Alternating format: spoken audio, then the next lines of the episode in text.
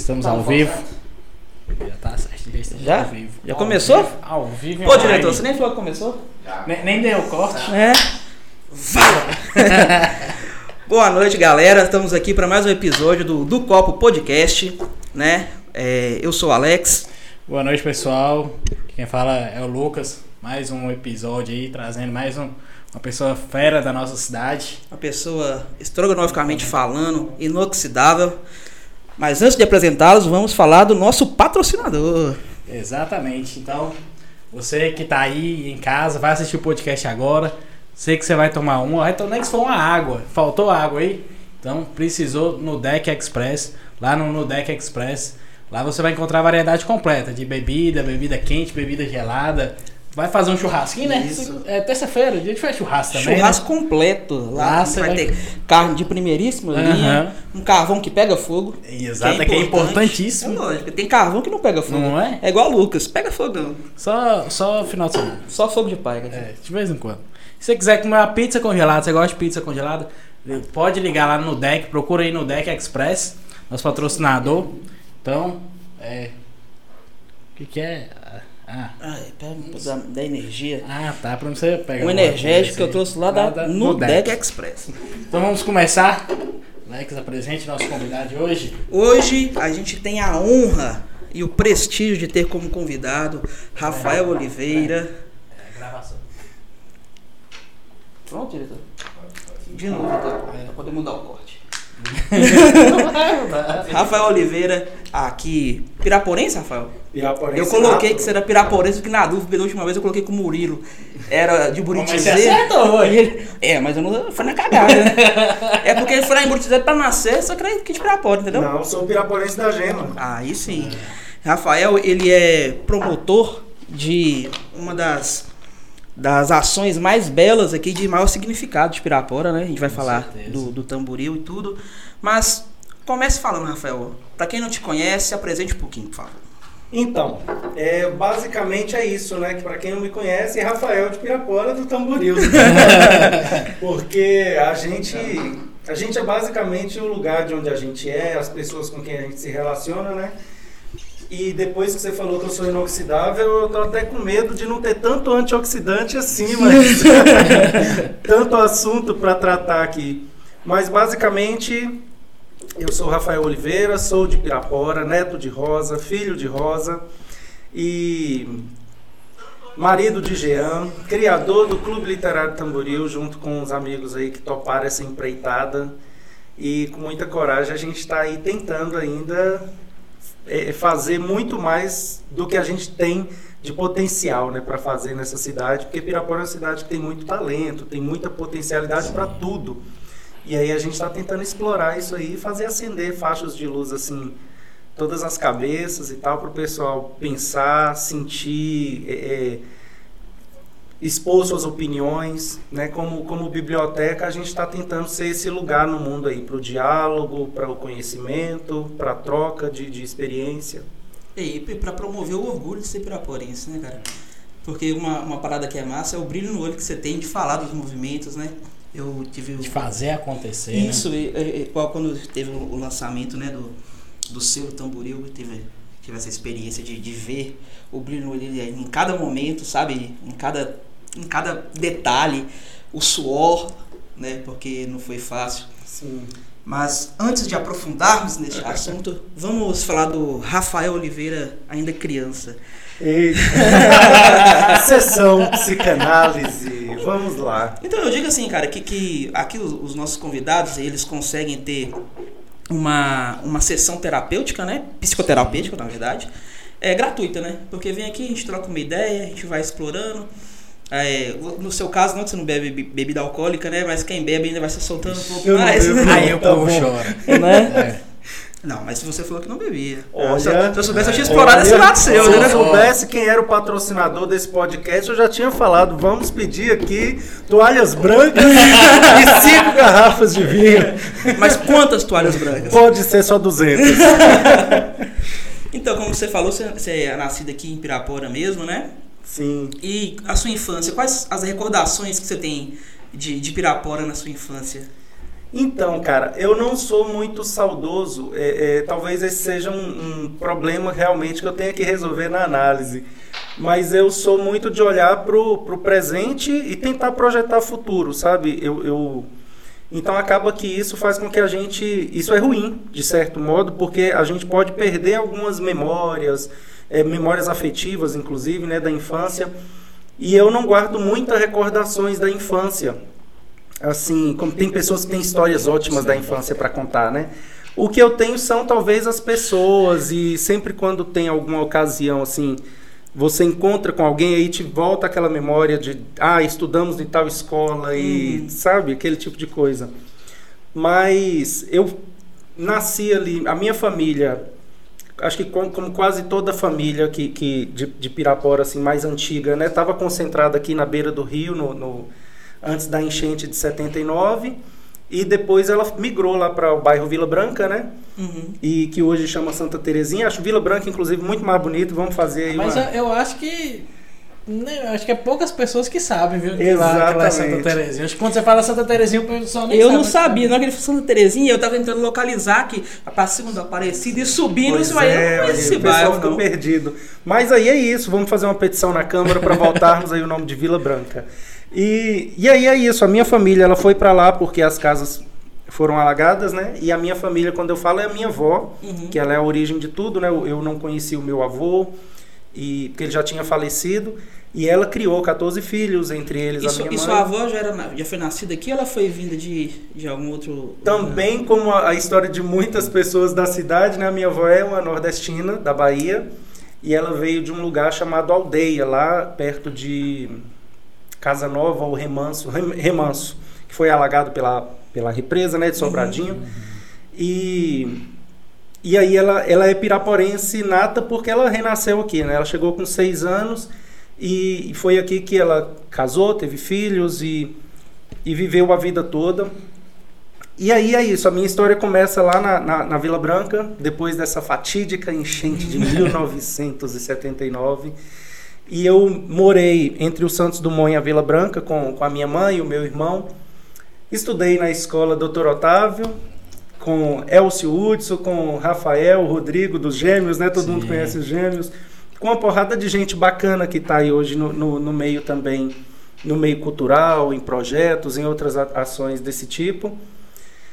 É, e aí, lá na Vila Branca, nesse ambiente efervescente, o que eu tenho muita lembrança, assim, é de ter tido contato com essa cultura de Pirapora por meio, por exemplo, hoje é dia de São Pedro, uhum. né? Se eu não me engano, hoje é dia 29. E a minha avó, ela sempre fazia no dia de São Pedro a fogueira das viúvas. E o pessoal da Vila Branca, cada rua tinha uma pessoa que tinha um grupo de quadrilha diferente. Então tinha a quadrilha da Vera, a quadrilha do Nato, a quadrilha, enfim. E, e, era uma loucura, porque você tinha que fazer agenda, sabe, para você estar tá nas festas. E eu, menino, eu estava em todas, né?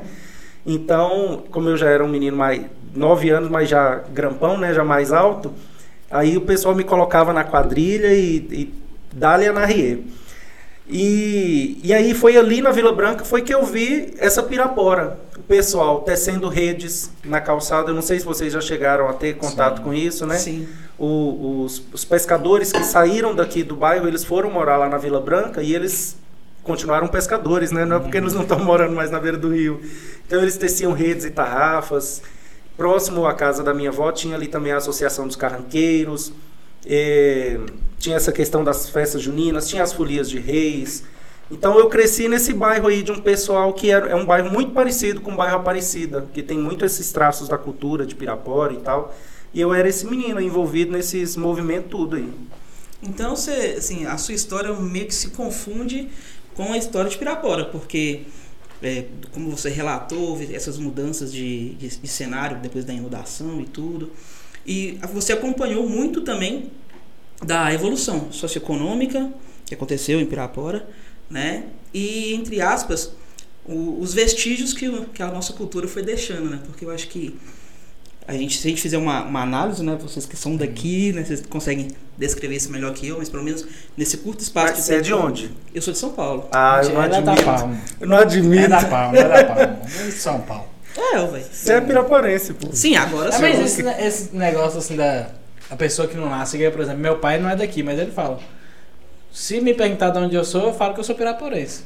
Não, se eu não Eu estiver em Pirapora. Pirapora, eu falo. É. né? Porque, tipo assim, eu não consigo detalhar tantas coisas, eu não, eu não tenho tanto conhecimento sobre as famílias tradicionais, sobre a cultura, Sim. sobre as histórias de Pirapora, entendeu? Uhum. Então, eu conversando com vocês, eu não posso falar que eu sou piraporense porque vocês vão me cobrar a nível que eu É. saiba, eu não sei. Nós não vamos te intimidar aqui, não precisa mostrar o documento, não. Não, Pode deixar. Alex é piraporense, gente. É isso. como eu tava é, falando, o que, que você en- entende, cara? O porquê que você acha que a gente, em algum momento, deixou de valorizar tanto a cultura, né? As riquezas é, históricas aqui de Pirapora?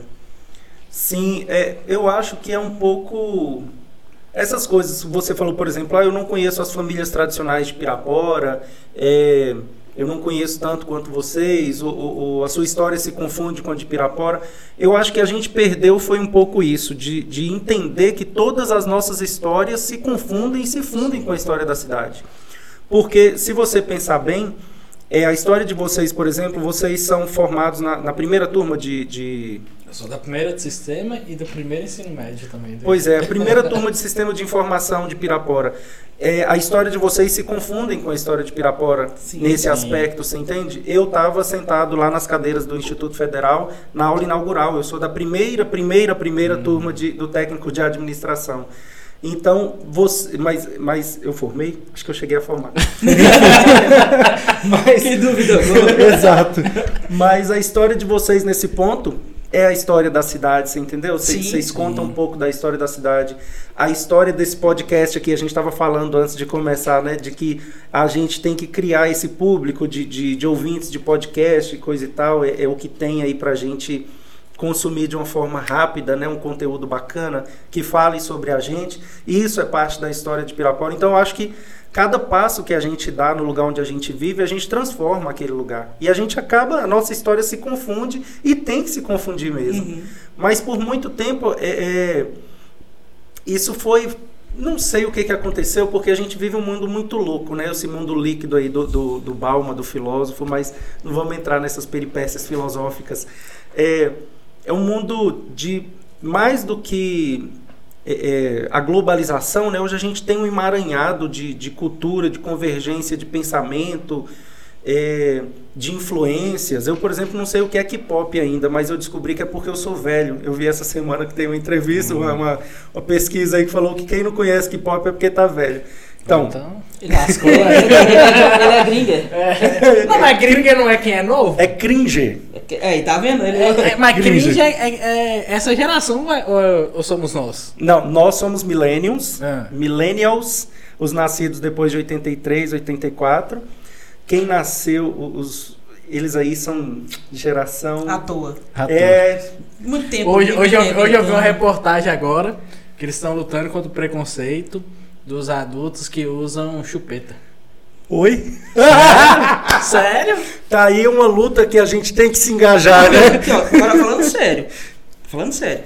Um monte de, de desigualdade que tem no Brasil. Não só no Brasil, mas tipo assim, vamos falar da gente, né? Sim. Um monte de problema socioeconômico, um monte de corrupção. E eu vou me preocupar com quem chupa chupeta. É, Então, Pra ser é, normal. mas você sabe que isso, isso também é um sintoma do que eu tô falando, porque existe um esvaziamento de, de muita coisa. Sabe, essa, essa interconectividade que a gente está tendo com o mundo todo a todo momento, ela, ela gera um esvaziamento, porque tem uma hora que você não sabe nem o, que, que você está pensando que é você mesmo.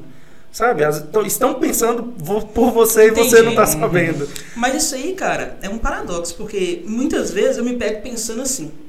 É, porque, querendo ou não, a consciência que a gente toma é muito de tudo que a gente viveu, de todas as conversas, de e a gente, e o ser humano em si, ele é muito influenciável pelo ambiente, por tudo.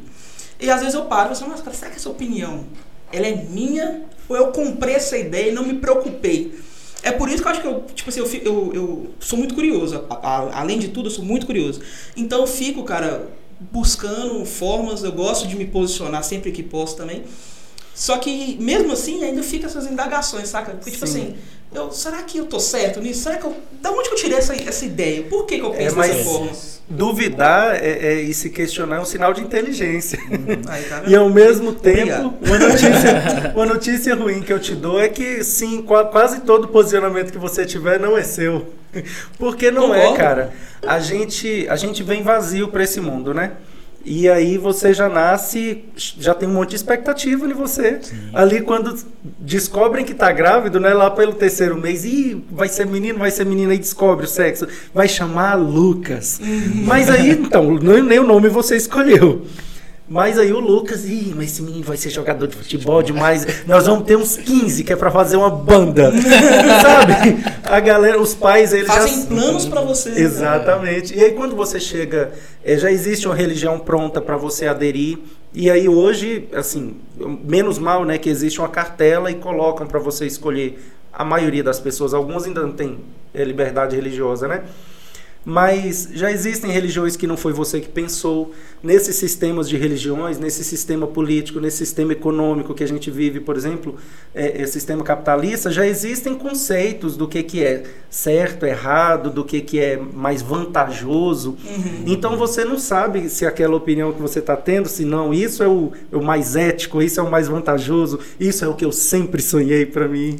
Nunca, Mas jamais. é isso mesmo, cara. Até mesmo quando você sonha, né? Igual, é, antes de, de eu estudar e ter minha primeira profissão, eu queria seguir uma carreira na Marinha.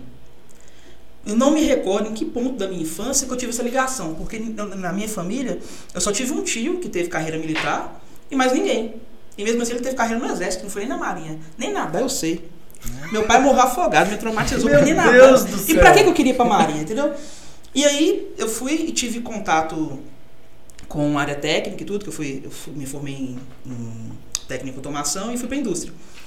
E aí que eu comecei a, a galgar, tipo assim, ah, não, eu quero trabalhar para poder ter cargo sim, cargo assim, ter dinheiro, comprar isso, comprar aquilo. Só que nada me satisfazia. Aí foi aquelas tentativas de empreender que, que, que todo mundo tem, tem quer, é, essa inquietação, saca?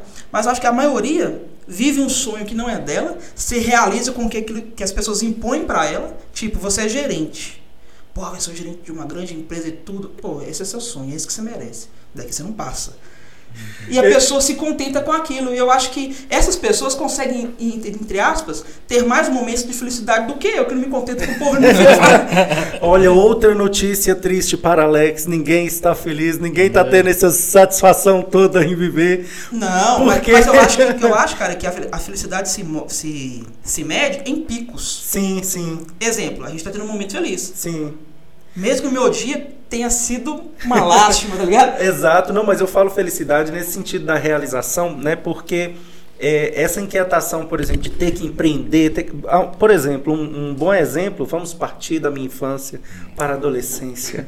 É, eu Você já tinha o cabelo comprido? Já Não, não, não. Eu tive o cabelo médio, depois eu, enfim, cabelo comprido foi agora, na pandemia, né? Três anos, eu- enfim. Parei de cortar o cabelo e fazer a barba. Hoje eu tirei um pouco do pescoço pra não grudar aqui no Pra separar microfone. da barba. Exato, exatamente, para dar esse intervalo.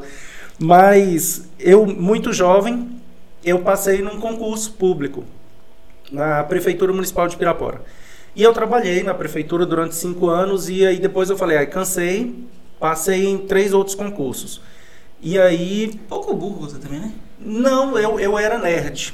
Era? É, eu era. Ah, então tá. Em que momento você acha que você deixou de ser nerd? Onde que aconteceu? Teve, um, Onde teve um momento que o carro capotou e hoje eu não aguento estudar, não, não gosto de estudar. Ah. Eu gosto de aprender coisas, mas Ah, esse entendi. entendi. metodologia de estudar, sabe? Isso é mais prático, né? Gosta da coisa mais É, eu prática, gosto de né? aprender coisa nova. Na verdade, eu acho que o, o nível de aprendizado que ele desenvolveu é ele aprender com o cotidiano em si. É. Porque igual mesmo, com as obras que você lê, com, com tudo que você promove, você aprende, mas não de maneira É. Na didática, verdade, né? quando a gente fala estudar, a gente está colocando estudar. Ô, gente, quem está me ouvindo que é estudante, pelo amor de Deus, gostem de estudar. Não sigam esse exemplo. É, porque eu acho que a escola, ela, ela formatou um, um método ali, uma maneira de, de que você tem que estudar daquele jeito, que você tem que estudar aqueles conteúdos e de que você tem que aprender daquele jeito, ser avaliado daquele jeito. E não é assim, né? A gente não é máquina que todo Sim, mundo é. absorve um conteúdo. Você não programa todo é, mundo mas igual. A nossa, a nossa modalidade de ensino, cara, ela é bem antiga, né? Ela bem defasada. É, e já tem algum tempo que não sofre. Eu não, eu não vou te dar dados, porque eu não tenho, eu não tenho os dados, porém eu, eu tenho certeza que, pelo menos desde a minha formação do ensino médio, que já tem ali seus 15 anos. Sim, não vamos falar de nada. Nunca teve alteração. Não mudou nada. É, mas, é. mas é isso, e eu acho que, não, talvez não é um processo que aconteceu só comigo, vai acontecendo com muitos estudantes, principalmente a gente que é que vem dessa origem de periferia, né? Porque é um sistema que não pensa as desigualdades, não pensa as diferenças, não pensa, por exemplo, não, não dá para você rezar a mesma cartilha para mim que estava na Vila Branca, para você que, que estudou em São Paulo, para um cara que está numa ilha lá no meio do Pantanal, sabe? No, enfim. E, e, é isso, mas quando, nessa, quando eu gostava de estudar, eu passei nesse primeiro concurso. Quando eu passei nos outros, eu escolhi um, fiquei três anos. E aí eu fiz um outro, porque eu também já estava cansado de ir lá. E eu gosto de, de, de. eu gosto de estabilidade, talvez, né? Eu não, não gosto muito da incerteza de empreender, por exemplo.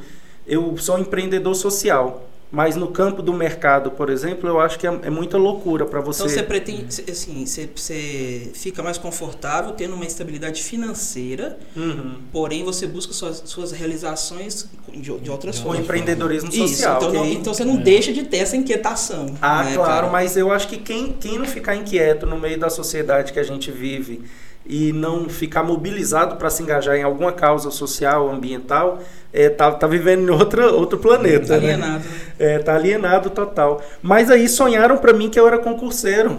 Nesse rolê que a gente estava falando, de que a gente. Mas como é que não era? Não, mas eu não era, eu não, não era assim, concurseiro. Eu, porque eu, queria que ele fizesse, né? Viraram para mim e falaram: ah, agora que nós temos o Instituto Federal aqui, você tem que trabalhar no Instituto ah, Federal, é o próximo tá. nível. E aí eu cheguei a fazer, sabe, a, a inscrição. E eu falei, meu Deus, por que, que eu fiz a inscrição? Ainda, ainda não estou satisfeito com o emprego onde eu estou agora. Então criaram pra, em mim essa imagem de que você gosta de estudar. Não, eu não gosto, eu gosto de aprender. Uhum. Ah, você é concurseiro. Não, eu fico insatisfeito no serviço que eu estou e eu busco uma forma de sair de lá. É, mas aí, quando criam na pessoa que. Na, na, né, tem pais que viram para o filho e falam: ah, você tem que se alistar, você tem que ir para o exército, ou você tem que ser jogador de futebol, ou você tem que ser. faz um concurso bom de não sei aonde, você vai ser médico, uhum. menino, você vai ser astronauta. E o menino não se sonha, a menina principalmente não se sonha. Para a menina ainda é pior. Porque você pensa que a gente vem de uma sociedade onde o destino já era traçado para aquela menina. Sim. Ela não tinha nem muita variedade do que escolher, não. Então, cara, pra você ter ideia, a minha avó, ela não teve tanta escolha para nada. Porque era, eu era se casar aos 14 anos ou passar fome. Exatamente, foi o que aconteceu com a minha, a mesma coisa. Né? Exato. E, é, é, e assim, o nosso nível de desigualdade hoje, ele vem diminuindo. Porém, é, a mulher. Hoje, hoje se, se, a gente for atualizar agora, às 19h40, ele está tá aumentando a desigualdade. Sim, eu concordo. Mas, tipo assim, eu digo em relação a 80 anos atrás. Sim, sim. Né? Ele vem diminuindo. Sim. Não, é, é lógico, eu acho que chega num momento que tudo vai dar aquelas estabilizadas. Uhum. É, um, é um gráfico não, não linear. Sim. E aí o que, que acontece? Por mais que, que a gente tente, né, é, buscar essa busca de igualdade, essa busca de, valor, de valorização da mulher, que tanto sofreu preconceito e ainda sofre, ela mesmo tem menos segurança que o homem para arriscar tanto nessa vida profissional e tudo, porque por proteção, pela criação, pelo, pelo, pelos legados patriarcas que a gente tem ainda, né? É, que, que isso é, eu acho que vai demorar ainda um, um bom tempo, né? Sim. Eu ouvi uma a, a deputada, esqueci o nome da deputada falando que existem estudos que dizem, né, que essa igualdade entre gêneros que se espera é para acontecer daqui no mínimo 100 anos. E se a gente não buscar uma forma de, entre aspas, acelerar, que eu acho que não seria a palavra certa, mas normalizar as diferenças. Uhum. Né? É entender que somos diferentes a ponto de ninguém ser igual uhum. e conviver com isso, com respeito, com amor, com dignidade, que cada um tenha as oportunidades é, que sejam justas a ela, né? Sim, sim. Porque me, por mais que a gente não consiga deixar todos iguais, a gente consegue prever as diferenças. Sim. E aí a gente tem que agir nisso. Não, e a gente. E, e eu acho que a gente tem que fazer o exercício também de, de pensar esse lugar do outro, né? Porque só a empatia e só a partir do momento que a gente conseguir ter a visão de olhar para o lado e, entender, por exemplo, quando eu estudava no IF, eh, eu estudava à noite, eu moro a menos de um quilômetro e meio de lá. Para mim era tranquilo se a aula terminasse às 10h40. Uhum. Mas aí eh, eu percebia que para as minhas colegas não era tão tranquilo, sabe? Então eu sempre tentava acompanhar elas de bicicleta quando eu estava de bicicleta, eh, ou deixar uma outra colega que morava em Buritizeiro no ponto de ônibus, que, eh, pasmem, né? O ponto de ônibus é ali em frente ao Bretas, é super perto. Mas e se só tinha ela no ponto de ônibus? E ali, e ali no começo do, do IF era. Não, Abandonado, Quando a né? gente estava estudando lá ainda, já teve esses casos. Já. Sim, então você pensa, é, para mim que sempre fui é, é, mais alto, mesmo desde de pequeno, né? Sempre tive uma estatura maior para o homem, geralmente é mais fácil, porque ainda que o lugar não seja violento, ainda que a- não, não, não é necessariamente por aquele ponto de ônibus ser escuro ou violento. Uhum. Ainda que não seja, a gente passa batido, sendo ou não sendo um lugar violento, a gente anda mais tranquilo nos lugares. Uma mulher, ela tá sempre. Hoje eu vi, para você ter ideia, estava assistindo a CPI lá da, da Covid, e uma deputada levantou, e na hora que ela foi sentar, ela estava de vestido, ela colocou a mão por baixo da saia e sentou por cima do vestido. Eu falei, "Ué, por que, que toda mulher faz esse gesto? E aí eu fiquei pensando, ah, claro, ela pode sentar e a saia enganchar e ficar tudo à mostra e tudo mais. O homem, ele não tem essa preocupação de se ele está expondo o corpo dele. O homem senta de perna aberta, o homem... Ele não vai, camisa. é, ele não vai ser assediado. E aí eu lembrei de que há, há dois, três meses, um dos deputados, eh, durante uma sessão lá, apalpou a, a, a deputada. Em sessão, com as câmeras filmando. Então, claro que ela tem São que as se... pessoas que nos representam. Exatamente, os nossos dignos Nossa, eu acho que Uma maravilha de isso representação. dói falar são isso, as, né, as vossas excelências Nossa que nos, nos representam. Mas aí você pensa, é, ela tem realmente que prestar atenção se ela não sentou com, a- com o vestido levantado, porque ela estando composta ali, vestida normal, o cara palpou ela. E a gente nunca vai saber o que é isso, nós homens. Mas nós podemos fazer o exercício de imaginar isso. Uhum. Sim. Então, é, ontem, por exemplo, foi o dia do orgulho LGBTQIA+. É, Eu falei que tinha um, um A. É que eu e Camila a gente tava. Ah. É que, que I A a mais. É, e é importante a gente começar a entender isso, ainda que você diga LGBT, sabe? Uhum. Porque o mais está aí exatamente para ampliar essa gama de que as pessoas podem ser sem a gente precisar colocar um rótulo. Isso mesmo, cara. Porque ninguém fala bem assim, ah, Alex é hétero. Não precisa pôr rótulo, cara. Ou então Alex é hétero cisgênero. E qual a diferença que faz na apresentação? Exatamente. Cara, Exato. que for, né? Exatamente. Então, Mas não, trabalho não, vou te for. apresentar. É. Não, esse aqui é o Lucas, ele, É. ele faz isso, isso, É. tipo assim, às vezes nem o contexto, tipo assim, da profissão do que ele atua é importante, Importante. naquilo. Agora, por que, Exatamente. a sexualidade ou um rótulo é necessário ser dito? Exatamente. Por ele, apesar de não ser importante aqui dessa forma que nós estamos falando, né, de que é um, um, um rótulo que só, só diferencia e, e, e prejudica algumas pessoas por causa do preconceito, não faz diferença, mas faz a diferença, por exemplo, na vida de uma criança gay. Uhum. Porque eu sei o que eu passei de homofobia na escola. Então eu sei que o processo para eu ter segurança mental ali no processo de aprendizagem foi diferente do que para os meus amigos. Quando que você identificou que você era gay? Ah, eu não sei se esse processo é com todo mundo, mas a gente sempre saca que é diferente. Só que a gente entende que é diferente a partir do olhar do outro. E isso aqui é cruel. Porque, é como eu te falei, quando você tiver dúvida se aquela opinião é sua, saiba, ela não é. A gente é sempre pensado pelo mundo, cara. Então, assim, é, a criança não tem sexualidade.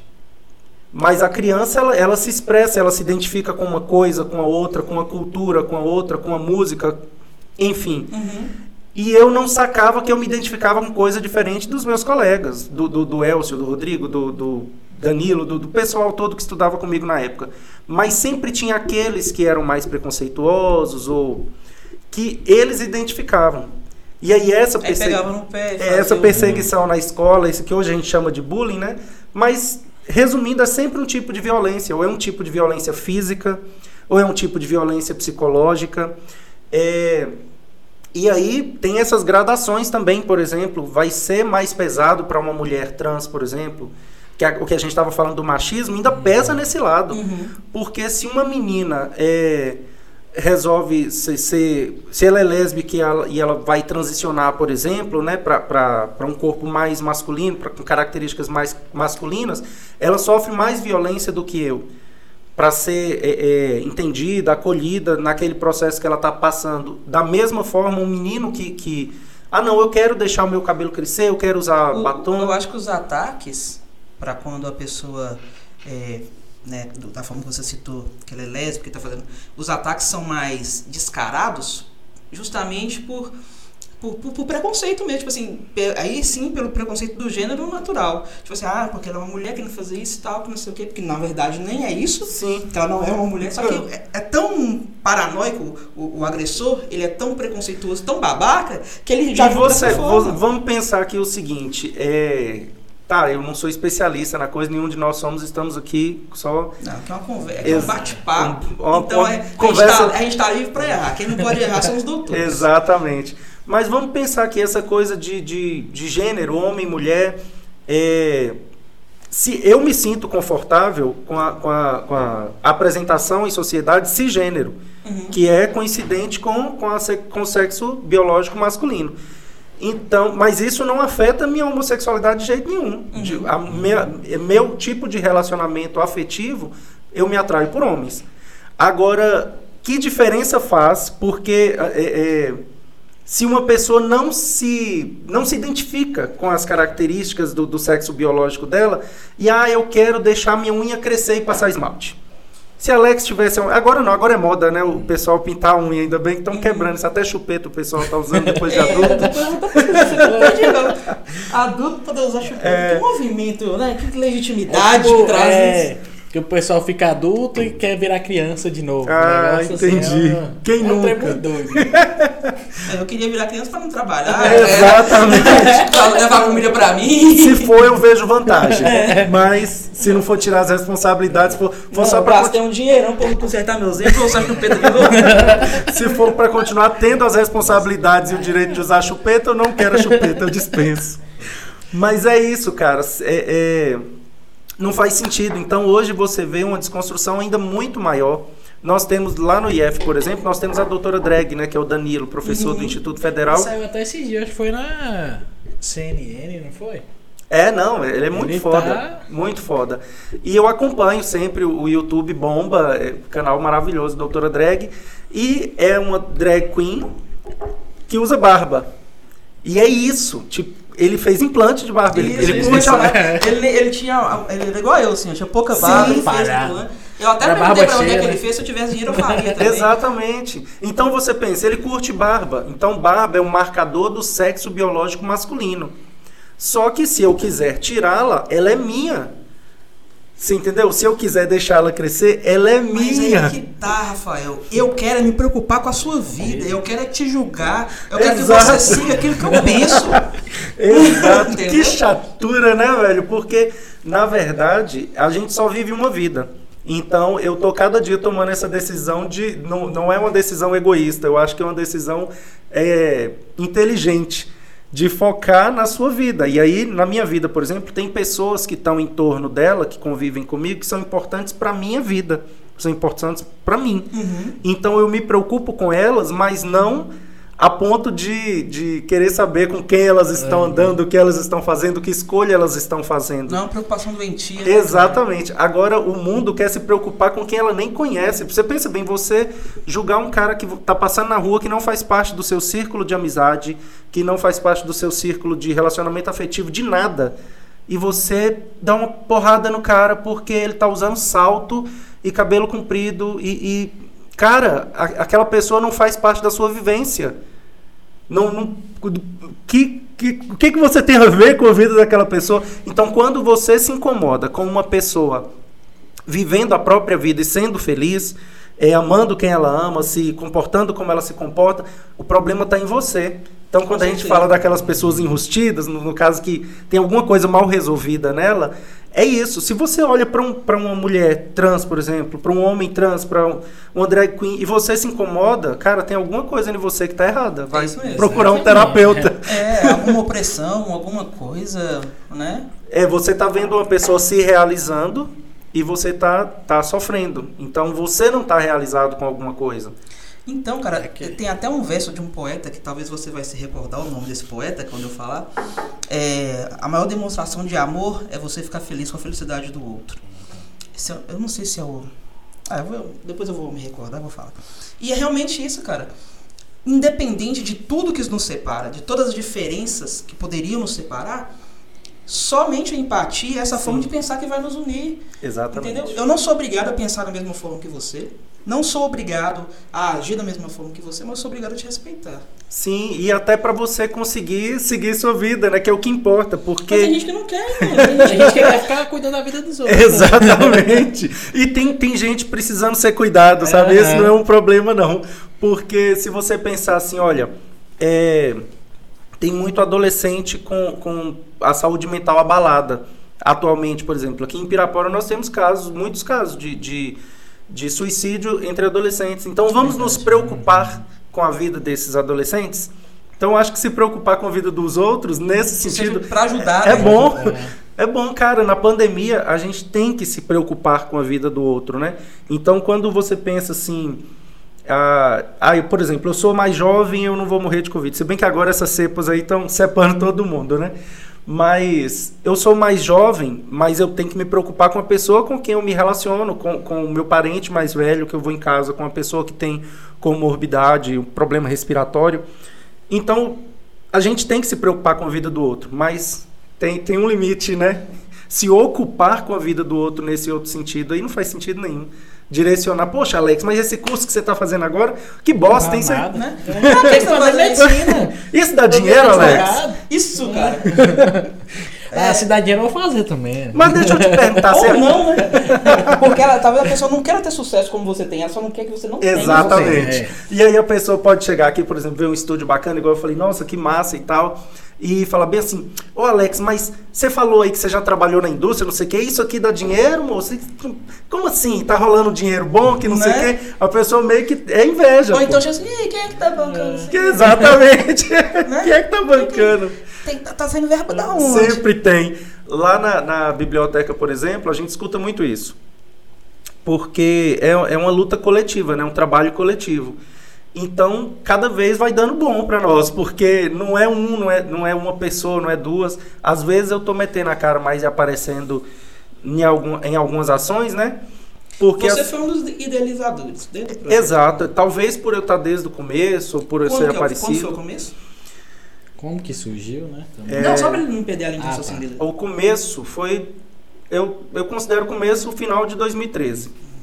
Porque tem um marco, né? é- é- Mas enfim, é isso. A gente surgiu nessa parada coletiva lá no final de 2013, que foi quando, quando despejaram a caçamba de livros da biblioteca pública municipal na calçada, e aquilo viralizou nas redes e tudo mais. E, e a prefeitura não soube dar uma resposta coerente, sabe? Era, era só eles iam fechar a biblioteca pública municipal, era só isso. Mas eles não souberam nem dizer isso com dignidade. E, e eu trabalhava na Secretaria Municipal de Educação nessa época. E eu fiquei pensando, porra, mas era um refúgio para mim a biblioteca. Eu, eu gosto muito de ler, né? Mas quando criança, eu não tinha livro em casa. Eu era uma criança que era livro ou comida, né? Então a biblioteca pública municipal é um lugar para ter computadores com acesso à internet. Num período desse, por exemplo, de pandemia, tem, tem adolescente aí que pena para estudar para o Enem, para para fazer as tarefas da escola normal, agora que está tudo online, porque não tem acesso à internet no computador. Mesmo que a gente fale, ah, mas hoje todo mundo tem celular, não é a mesma coisa. Não é, é, mas e assim, quando a gente fala todo mundo, não é, Não é todo, todo mundo. mundo. Exatamente, exatamente. E com pacote de dados bons, com... não é, gente. Então, a biblioteca é esse lugar, sabe, para você ensinar, é, é, fazer inclusão digital, para você dar acesso à leitura, para você promover rodas de bate-papo aí. Pra socializar, pô. Exatamente, fazer, por exemplo, pegar essa galera, essa juventude aí que é cheia de potência de coisa para realizar e não ter esse espaço. É um lugar para eles se encontrarem. Enfim, biblioteca é esse lugar de encontro. E aí em 2013, isso era setembro, se eu não me engano, outubro, quando aconteceu esse fato, a gente começou a conversar entre nós, né, o que, que a gente poderia fazer enquanto educadores e tal. E, e disso o movimento foi crescendo, a gente pensou em fazer um abaixo assinado, mas juntaram os artistas no meio, artista não presta, você sabe, esse povo é subversivo. E aí o, os artistas deram a ideia da gente fazer um sarau para chamar a atenção da comunidade para o fato né, de que é importante uma biblioteca e também para o pessoal mostrar suas produções literárias, poesias, rap e tudo mais. E aí nós fizemos o primeiro sarau em fevereiro de 2014. Então a semente foi plantada aí por esse problema social, né, que afetava eu, eu, eu fiquei afetado na época, mas não achei que afetava tanta gente. E quando a gente foi fazendo o abaixo assinado, o sarau, cada dia ia juntando mais gente no rolê.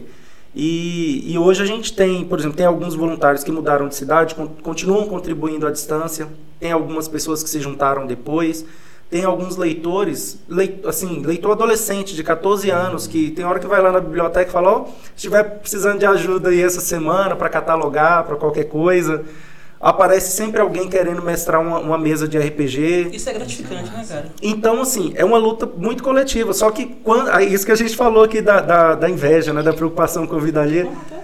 Tem gente que chega para minar, sabe? Mesmo quando vê a coisa dando certo, fica perguntando, oh, deve estar tá rolando muito dinheiro. De onde é que vocês tiram dinheiro para fazer? Tá pegando dinheiro do governo. É, o mamando nas tá mamando, é, tá mamando. o, o pior de tudo, cara, que assim, por mais que faça bem, que eu tenho certeza que não, não faz nada de mal, só faz bem, vai ter olhares que vão olhar justamente para isso. Entendeu? Sim. E se a gente der ouvido, cara, desmotiva, Mas... vai, baixando, vai baixando a vibe, né? Ó, o Lucas, eu acho que você interage, vocês, vocês três devem interagir bem com o pessoal aqui da música, né? Do Sim. pagode e tudo mais. E... O Lucas até canta. Lucas pois é. Faz participação especial. Mas não é naquela... Neide já fez umas doiduras deixar nós cantar. Cantando, é cantando. Ó, oh, menino. É, é mais do que eu pensei. Mas, é, mas é a primeira dupla de um pagode. Mas quando a gente começou a mobilizar principalmente a classe artística nos saraus e, e, mais recentemente no Fórum de Cultura, a gente ouve muito dos músicos de Pirapora que, ah, Rafael, não dá certo é, a gente juntar aqui, porque o pessoal sempre tenta derrubar o outro, porque o pessoal não colabora, porque uns querem tirar vantagem, etc e tal. E isso também é uma visão que foi plantada, sabe? Uhum. É como a gente estava falando aqui no começo, né? Como foi que essa cultura toda rica da cidade foi tirada da cabeça e da vivência e das pessoas. Essa parte de música aqui em Pirapora, o pessoal antigamente era bem sim, bem e, unido, né? Bem E na verdade, eu vou te contar, talvez o cara entre no ramo, por exemplo, os novos músicos que tem aí, né, e tem muito grupo novo, ele já entra assimilando essa cultura, uhum. sabe? Esse pensamento de que aqui não adianta juntar. E aí, quando chega alguém com essa energia mais pesada, é, é, no, no, no, grupo, né, quando a gente está na, na, biblioteca, no sarau, num projeto, de que, poxa, pode não, com fulano pode não dar certo, porque fulano é difícil, é problemático. A gente finge que não ouviu uhum. e a gente traz a pessoa para perto, porque na vivência ali do processo, ela vai desconstruindo isso. E a mesma coisa tem a ver com a sua primeira pergunta aqui do programa, né? Como foi perdendo essa coisa da cultura? Não perdeu, cara na, a partir do momento que você junta a pessoa que pensa assim, nossa, mas você não vê mais uma festa junina na cidade. No caminho para cá eu vi fogueira na, na rua. Né? Então, se a gente fica. É, quando eu falei desse mundo hiperconectado também, é muito isso. A gente fica muito dentro de casa, a gente tem acesso ao mundo inteiro e não sabe que na rua da gente tem uma galera ali assando milho na brasa da fogueira. Saca? Assando batata doce ali, umas, umas, umas criançadas soltando traque. Eu tenho uma raiva de traque. Mas, e aí... Só faz cachorrinho. Pois é. E aí... Inclusive, a... o seu cachorro tá bem? Tá bem. Tá, tá, lá em casa é uma cachorrada que eles ficam... É tudo cachorro resgatado. Mas quando você fala cachorrada, você se inclui ou não? Também, sabe? Também. Na verdade, tem hora que eles são menos cachorro que nós. É verdade. Mas... Mas, mas é isso, eu acho que a gente tem que olhar, olhar para esses lugares, para esse pensamento e entender que isso também, Alex, não vem dessa pessoa. Sabe, essa pessoa que chega com, com mal olhado, com inveja. Isso é uma coisa que ela também está assimilando, cara. Então a gente é, tem que. É aquela coisa que a Alex falou, né? É, é uma opinião que não, que não é dela, que foi embutida. Exatamente. Ela foi e se não tiver ninguém para acolher, velho? Uhum. E nós temos que fazer esse trabalho, saca? É, é, eu acho, por exemplo, Pirapora tem um potencial para ser um polo tecnológico muito grande. Muito grande. Mas aí depende da galera do, do ramo da tecnologia, de, desse, desses novos empreendimentos, startup tudo mais, acreditar igual vocês fazem. Eu, eu acho assim, cara, que em todos os ramos a gente vai encontrar dificuldades similares. E, é lógico, resguardar as devidas proporções, né? Lógico. Porém, quanto mais a gente buscar formas de fazer diferente e agregar, mais fácil vai ser. Se a gente, igual mesmo, imagina se a gente se fechar com esse pensamento, né, que, que você desfez aí agora. Pô, não, não vou chamar o Lucas para trabalhar comigo porque o Lucas é muito isso, muito aquilo. Eu trabalho com ele. Ou você está tendo sua impressão de acordo com aquilo que você ouviu? Geralmente é. Não, mas é. Às vezes a gente se assusta, tipo assim, ah não, mas fulano não chama não, tal, que não sei. E a gente já teve essa, já teve, já teve essa prova, né? De estar de tá com conta da pessoa, pô, mas Sim. não é nada disso. Ou então, a pessoa, é, ela quer se, entre aspas, né, aparecer e tudo para um, um certo tipo de convívio, e quando tá com a gente, tudo que a gente consegue ter um nível de diálogo um pouco mais próximo daquilo que ela, que ela quer ser, Aí ela, tipo assim, não, legal, vai começando a entender, vai, vai amolecendo também essa, essa, essa estrutura Sim. que ela cria, porque eu acho que muitas vezes é uma proteção dela. É, e eu acho que o que está faltando é conexão, sabe? A gente está tá com muita conectividade e pouca conexão. Então, é, a, a gente estava falando aqui agora, misturou esses dois assuntos, né? Do ramo que eu trabalho, do ramo que vocês trabalham, que é a tecnologia, e eu lembrei do, do da, do assunto, do, do, do tema cidades criativas, né, da, da, economia criativa. Eu não sei se vocês já ouviram falar, Sim. mas tem tudo a ver com tecnologia, por exemplo, mas depende de estar o setor cultural fortalecido, o, o, o, os empreendedores da, da criatividade, né, do, dos, dos games, da programação, do sistema de informação também fortalecidos e todo mundo junto para se juntar e Pirapora tem um potencial danado para ser uma cidade criativa, cara, que é um, é um conceito novo da Unesco. Eu fui lá em Recife antes da pandemia, saudade de antes da pandemia. saudade quando a gente podia. Ô, volta a aglomera. Eita ferro. Mas enfim, e, e, Recife é considerado um polo de tecnologia e uma cidade criativa do Brasil. Acho que foi a primeira cidade criativa, se eu não me engano. E o que destaca lá é a tecnologia e a cultura. Você vai naquele. Aquela cidade é uma loucura de bonita e, e de tudo que Pirapora pode ser, sabe? Eu, eu, eu quando a quantidade de empresas que foi para lá depois depois dessa revolução tecnológica e cultural que houve, né? Sim. Porque uma coisa fomentou a outra, foi meio que se misturando, cara. Sim. E, e pensa bem, a gente é privilegiado aqui porque é, a gente está ainda no sudeste, né? Tem uma, uma malha rodoviária. É, que liga a gente com, com vários lugares. Tá num, um ponto estratégico. É boa, né? Geograficamente é, é muito estratégico e, e, a paisagem humana aqui também é muito boa, saca? É, porque é uma população ainda muito jovem. Então, se você aproveitar o potencial dessa galera jovem aí, com o Instituto Federal, com cursos na área de tecnologia e com a cultura que a gente tem, a gente vai assombrar, sabe? E, e, e ao contrário do que muitos pensam, essa revolução que houve, principalmente no Recife, foi totalmente apartidária, sem envolvimento Sim. político, foi meio é, que, é, que, que mobilidade é. do povo, de quem, quem faz. Sim, né, é não, o povo, desde, desde o Mangue Beat ali, né? Já, já tinha um movimento antes, uhum. né? Mas o Mangue Beat do, do, do Chico Science, do, da galera ali, já foi um despertar, assim. É, Recife tem um negócio que tem um, um evento no Brasil que acontecia só no São Paulo, no Recife de tecnologia. Aí, só que é do pessoal de fora do país, que é a Campus Party. Chegou um ponto que o pessoal de Recife falou: não, a gente tem condição de fazer isso aqui. Aí acabou que acabou a edição de, de Recife e eles criaram um evento praticamente com as mesmas, da, do mesmo formato, uhum. só que utilizando 100% do pessoal que é de Recife. Sim. Então eles pegaram e falaram: não, a gente tem condição de fazer isso aqui, a gente vai fazer nós com a nossa população e até hoje é tanto que virou hoje é um dos principais, né? Pontos tecnológicos do Brasil é lá no Recife. Não, e se você. É, é, é, tão impressionante a mudança que traz, porque se você olhar os, os curta, os curta-metragens, documentários, os últimos filmes que estão no cinema aí de sucesso, filmes bons pra caramba, estão vindo do Nordeste. Em comédia. Inclusive, eu por... assisti aquele que você me recomendou. Qual que eu te recomendei? Foi o Bacurau? Bacurau. Não, Isso Bacurau é uma porrada nesse que é maravilhoso. Você vê um, um faroeste brasileiro ambientado no sertão e um- um- uma galera toda do Recife. E contudo, muito nativo, tipo assim, não tem.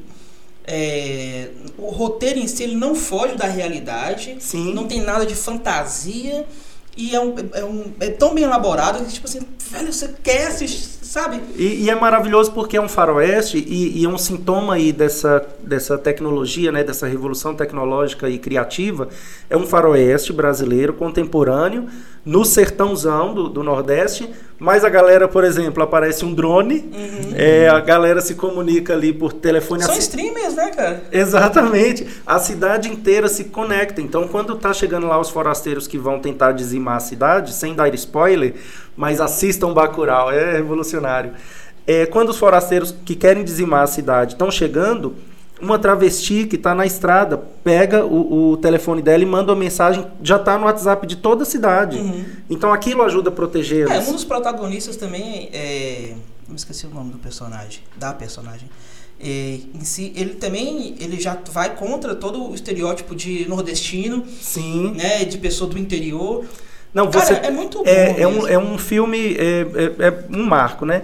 E assim, o, o Lunga, que é o, o Ele- e é um filme recente, de 2019. né? recente, Ixi. 2019, é, e ao mesmo tempo ele mostra essa questão da tecnologia, né? Tem o, o paredão de som lá no, próprio, no velório da senhora, logo no começo do, do, do filme, mas o que salva eles no final do filme de serem dizimados pelos forasteiros é a história deles. Uhum. E, e toda a explicação tá dentro do museuzinho da cidade.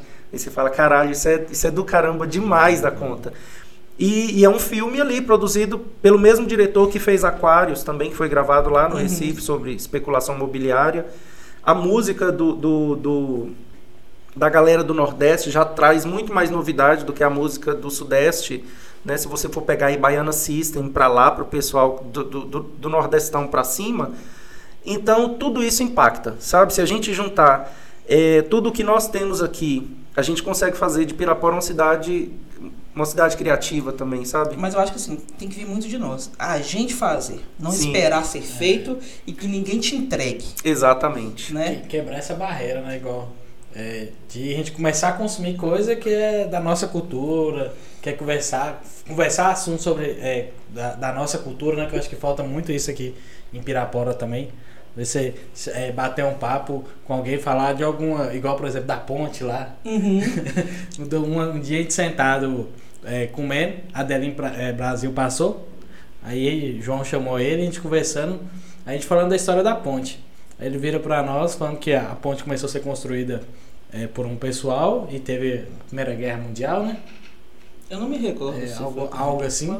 E a fábrica acabou e, foi, e terminou as peças que vieram de fora Ah, por não, na outra. verdade, não é que a fábrica acabou. Ela, Ela a- foi- ela, ela, é, Ela tava no meio a, da... a mão de obra, a, a matéria-prima dela foi toda revertida para produtos de guerra. É, mas eu acho que a fábrica também foi dizimada. também, Aí eu não né? sei. Na guerra.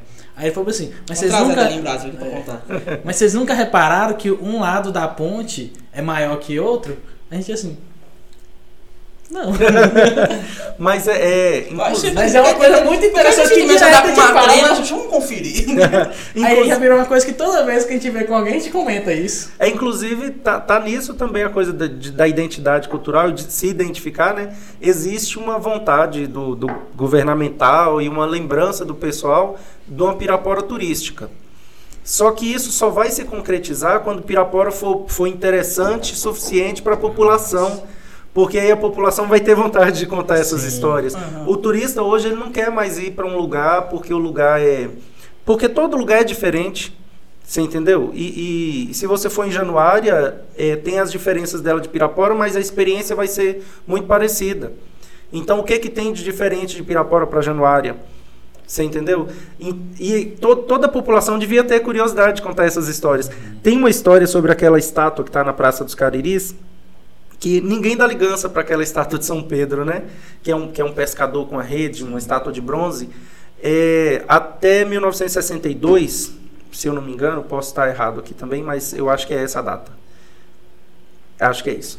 Tinha uma estátua ali que era um busto de um militar da. É isso mesmo, 1962, 50 anos de Pirapora. Tinha um busto de um militar da era Vargas.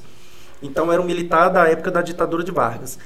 E aí o prefeito queria inovar, né? Pirapora vai fazer 50 anos, contratou um cara para redesenhar a Praça dos Cariris, porque tinha pra, basicamente esse busto ali e o coreto. E o cara estava desenhando a praça falou: Ah, então como é que eu faço com o busto aqui? Ele falou: Faz o seguinte, tira o busto, troca, no, troca por uma outra estátua. E aquela estátua que está ali, ela é de um artista super famoso no Brasil, um artista barranqueiro, que as estátuas dele estão em várias cidades do, da Bahia para cima. É, lá na lugar onde o pessoal faz a romaria, Bom Jesus da Lapa, Bom Jesus da Lapa. tem um conjunto de estátuas desse artista, por exemplo. Eu esqueci agora aqui o nome do artista, mas tem um conjunto de estátuas lá e tem uma réplica parecida com esse São Pedro nosso aqui. Só que na biografia do cara fala bem assim, ah, o fulano de tal, o maior artista barranqueiro, nananã, brasileiro, teve sua era do bronze. E as suas estátuas da era do bronze podem ser vistas nas cidades barranqueiras da Bahia até Alagoas. Falo, cara, apagaram tanto a nossa história que nem, os, nem a biografia do cara cita que tem uma estátua sozinha aqui em Minas Gerais, mas está em Pirapora. Uhum. Então, isso, assim, é, é um ponto turístico que, que o pessoal vai lá e, e, e, e despreza aquilo, sabe? Tá ali para pombo cagar. E se o, se, o, se o piraporense soubesse da história dessa estátua, ele ia falar: Caraca, velho, eu não preciso ir em Alagoas para ver uma estátua desse artista. Tá aqui, na praça da minha cidade. Essa história da ponte é super interessante. Aquele salto do peixe que tem ali também no meio do rio é super interessante. Eu não sei se vocês já perceberam, mas ele tem aquela base de madeira e tem dois ferros, né? Onde o peixe fica firmado ali. Mais para frente tem outra base sozinha e mais para frente tem outra com os toquinhos dos ferros. Então, antes de Pirapora ter energia elétrica, era por ali que passava o, a, os fios do gerador que ficava em Buritizeiro. Hum. Então é uma loucura, é história da cidade, saca? O, o cara que fez a Praça dos Cariris foi ele também que criou o Salto do Peixe. Ele foi tão visionário que ele falou: vou aproveitar a, a, a, aquela ruína ali do, de onde passavam os cabos de força e fazer uma escultura. Você entendeu? Então, por baixo da escultura, que já é interessante a história da escultura, tem esse, essa outra ruína ali da, da luz e força. Essa assim, utilidade, né? Exatamente. Então, assim, Pirapora tem que conhecer suas histórias, conhecer suas pessoas, tem que se apropriar daquilo que a gente falou no começo também, de que, olha, a minha história faz parte da história da cidade. Eu acho que isso aí também é, acaba não acontecendo porque o despertar dessa curiosidade, ela, de, ela deveria sofrer inspiração de quem rodeia. Sim. E isso vem, vem acabando que não está acontecendo. Porque é, essa iniciativa da gente estar tá trocando essa ideia, da gente conversar, de entender igual mesmo o que te motiva, por que você está fazendo diferença em Pirapora, o que você quer. Isso vai contagiando a gente. Isso vai contagiando quem está nos assistindo, quem está nos ouvindo. Então, é, meio que esse papel social deveria ser feito dentro das próprias escolas. Sim. Assim como você faz dentro da, do, do tamboril, que a gente ainda nem explicou o que é, mas a gente vai, vai chegar nessa ação, deveria, deveria estar acontecendo isso com mais frequência. Né? Hoje a gente consegue fazer isso, levar isso para uma roda de churrasco. Uhum. Eu acho que raramente, quando a gente se encontra para poder festejar, seja o que for, só para beber à toa, raramente a gente não conversa sobre algo que de pirapora, sobre, sobre algum movimento, sobre alguma ideia. Pô, a gente poderia fazer isso, fazer aquilo. Então você viu o que a pessoa fez e tal. Isso. Sim, mas eu vou te dar outra notícia. Hoje eu tô te dando só notícia ruim. eu tô vendo, eu tô achando pouco Você gosta de Nietzsche? Não, eu, então, eu, eu sou meio niilista, sou meio nietzscheano, mas é, isso também é uma coisa que eu estou descobrindo que é cringe, sabe? É, porque. é, Moça, eu, nem, sei o que, é cringe. é quem é mais velho ou quem é mais novo? Cringe é, é mico. É, é dos dois mil pra cá. Cringe é mico. Ah, é. Então é a geração Z falando pra gente que isso é mico. Isso é coisa de velho. Ah, tá. Então, quanto mais a gente envelhece, mais a gente tem azia, insônia e a gente tem amor pelo lugar que a gente mora. Então eu tô dormindo, Então, é. Então eu vou te dar essa, essa notícia. Caraca. Então eu acho que a, cada vez mais, quando tiver no, nos rolês de, de vocês, vocês vão passar a falar mais disso, porque a cada, cada, quanto mais a gente vive, mais a cidade vai se tornando parte da, do nosso cotidiano, da nossa vida, né? Então, uma, um movimento que acontece, uma praça nova, um, um, qualquer diferença você cita, ou uma memória, né? Cara, você viu aquela rua ali, tiraram a árvore que tinha no meio da rua, Uhum. coisa e tal. Então é uma memória sua. Só que a gente tem que chegar nessa juventude que acha que isso é cringe, sabe? Que ela tá mais conectada com, com o K-pop. do- Sabe da cultura lá da China, do Japão, Exatamente. mas a da nossa cidade não, Não sabe. sabe do, do, do nosso carnaval aqui, Não. ou não sabe do, do grupo Santa Cruz, não sabe dos grupos de capoeira. Pirapora, por exemplo, tem, tem uma cultura afro-brasileira muito forte, que, que, é, que são os batuques, que são os terreiros, que é a capoeira, que, é- que é o, o carnaval daqui, que tem um- um- uma levada muito característica que o Marco Ribas falava. E, e é isso, sabe? É, é, é super interessante, mas o pessoal de fora vem para pesquisar o Santa Cruz. É super interessante, mas lá em BH aconteceu o festival Minas Canta Marcu. O cara nasceu aqui, porra. Sabe? É considerado um dos maiores músicos do Brasil. Então, por que que vai, vai deixar BH fazer um evento desse? Meu irmão falta morrer quando fala disso. Quando fala isso. Pois é, vocês já escutaram a- a- a- as músicas de Marcu? Eu acho que eu não. É, es- escuta Autóctone depois pra você ver. Tem um- ele tem um disco que chama Autóctone. Tem, tem outros discos muito foda também. Mas é isso. Ah, e o cara revolucionou a coisa do ritmo, né? Até por toda a influência que ele teve. Ele viajou pra Martinica, enfim, para outros países. E aí você vê, cara, essa, essa cidade tem isso tudo, mas os jovens não sabem. Não, não, não, não saberiam dizer onde, onde fica, o que que tem. Acho massa quando o jovem ressignifica, sabe? Por exemplo, estava tendo um movimento do passinho ali na Praça dos Cariris. Uhum. É, eu não sei se continua tendo, porque faz tempo que eu não saio de casa no domingo, no sábado à noite. Mas estava tendo um movimento do passeio ali que é muito massa. É uma ressignificação daquele espaço. Sabe? A, a- o Coreto, historicamente, é, é aquele lugar onde a bandinha da cidade tocava ou os políticos faziam discursos, né? Aliás, am- ambas as coisas, né? Era um lugar para a bandinha tocar e para o político subir e as pessoas ficavam na praça para ouvir. É, e aí você vê a juventude fazendo o movimento do passinho nessa mesma praça. É uma ressignificação do, do, do negócio. Isso passa a fazer parte da história da cidade também. Só que o- o- os jovens, às vezes, eles não são estimulados nem a fazer isso. Porque eu lembro que a última vez que eu fui na praça, tava tudo queimado lá, as, as lâmpadas, tava tudo no escuro. Resultados de uma pesquisa. Olha, é- vozes do além. Esses, esses jovens. Isso é seu já- telefone. Esses já são os jovens. Não, tá no modo avião. Foi? Que doideira, hein? Google Então, mas eu- o, que eu tava, o que eu ia comentar é justamente isso. Às vezes, essa ressigni- ressignificação que você falou não é vista com bons olhos pelos mais velhos que são saudosistas a ponto de achar que aquilo não é lugar para isso. Então, eu acho, assim, é, é lógico que eu acho que é, é mais difícil a gente chegar e dialogar com os jovens, fazer com que eles tenham esse interesse histórico e até mesmo é, essa paixão de velho, né, que você acabou de falar. Sim. Deixa eles envelhecer para eles verem. né? É, é mais, eu acho que é, é, tem essa, essa, essa, esse diálogo mais difícil mesmo, porém tem um outro lado da vida também, porque quando você é muito saudosista, você acha que nada pode mudar, né? que a evolução atrapalha, também Trava o processo. isso É. trava. Ao invés, aí ao invés de fazer a roda girar, faz é, que a roda se Sim, mas é para você ver, hoje a gente tem grupos de pagode na cidade, por exemplo, não é à toa, porque o movimento do pagode surgiu há muito tempo na cidade, né? O samba, vem, isso vem do carnaval da década Uhum. de, de 20 em Pirapora. Eu estava lendo no livro lá da história da cidade que em 1913 teve um carnaval ótimo no cine teatro e tal, e você fala, caramba, 1913, que, né? Tipo, cento e burdoada de anos atrás. Então a gente sabe que essa tradição do, do carnaval, do, dos grupos de pagode de Pirapora, bateu lá no, no pessoal na década de, de 80, na década de 90 e chegou até aqui e foi se transformando. Eu não vou falar que ah, o grupo de hoje não é igual o Simplicidade era, ou o bloco de hoje não é igual o bloco tal era.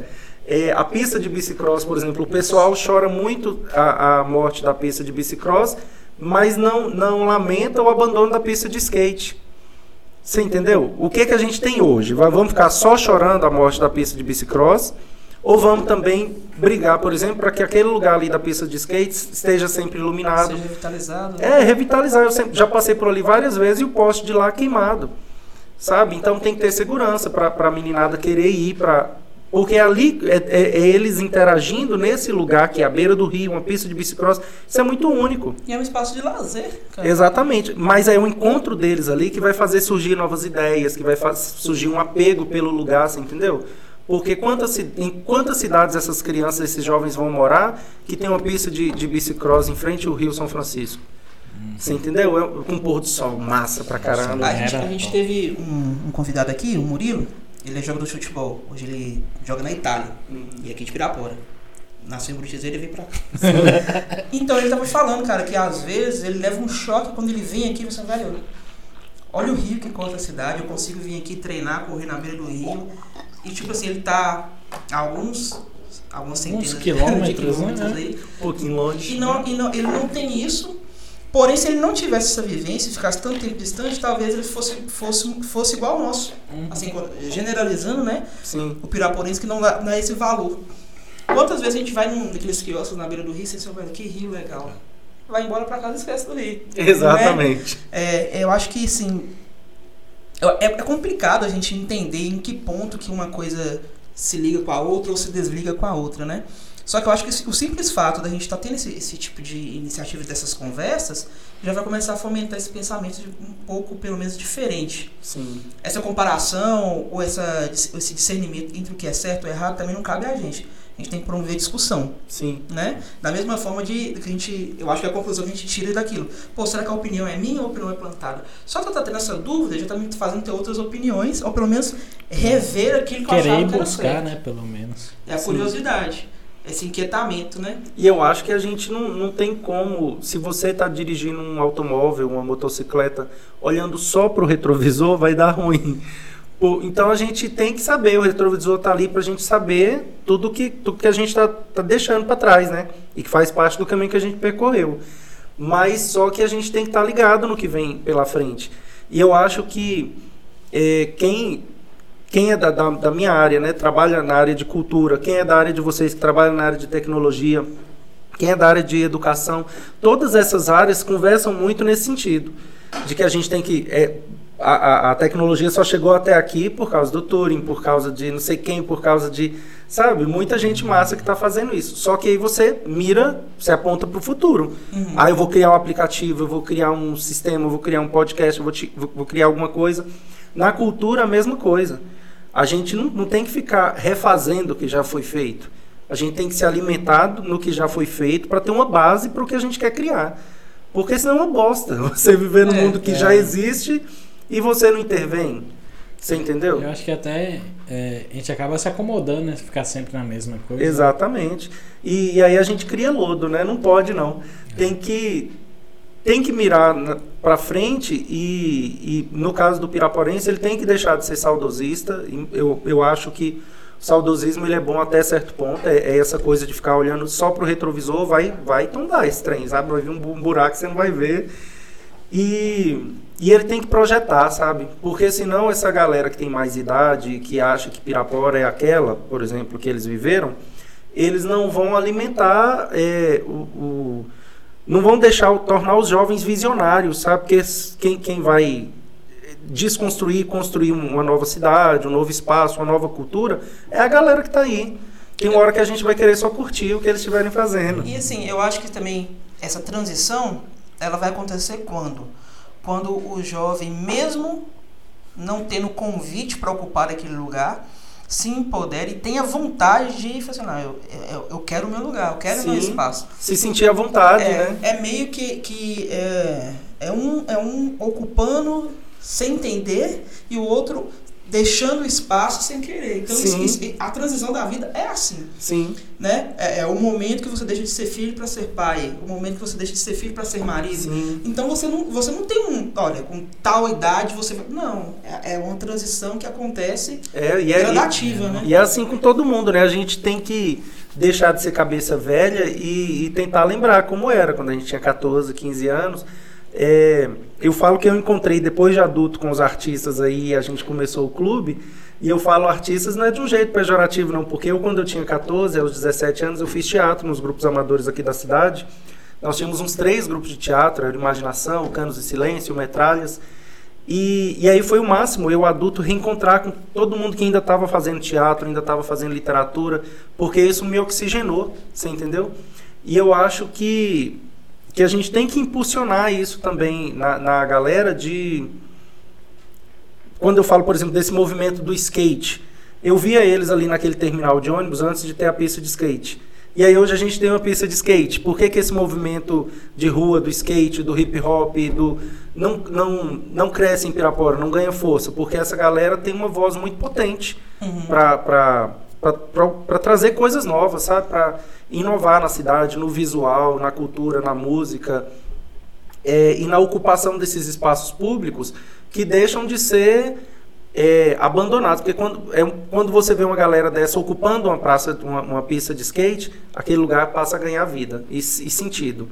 Né? Só que essa cabeça velha é que a gente tem que abandonar desse povo que, que olha e fala: Ih, olha lá, aqueles meninos que já tá fazendo coisa errada.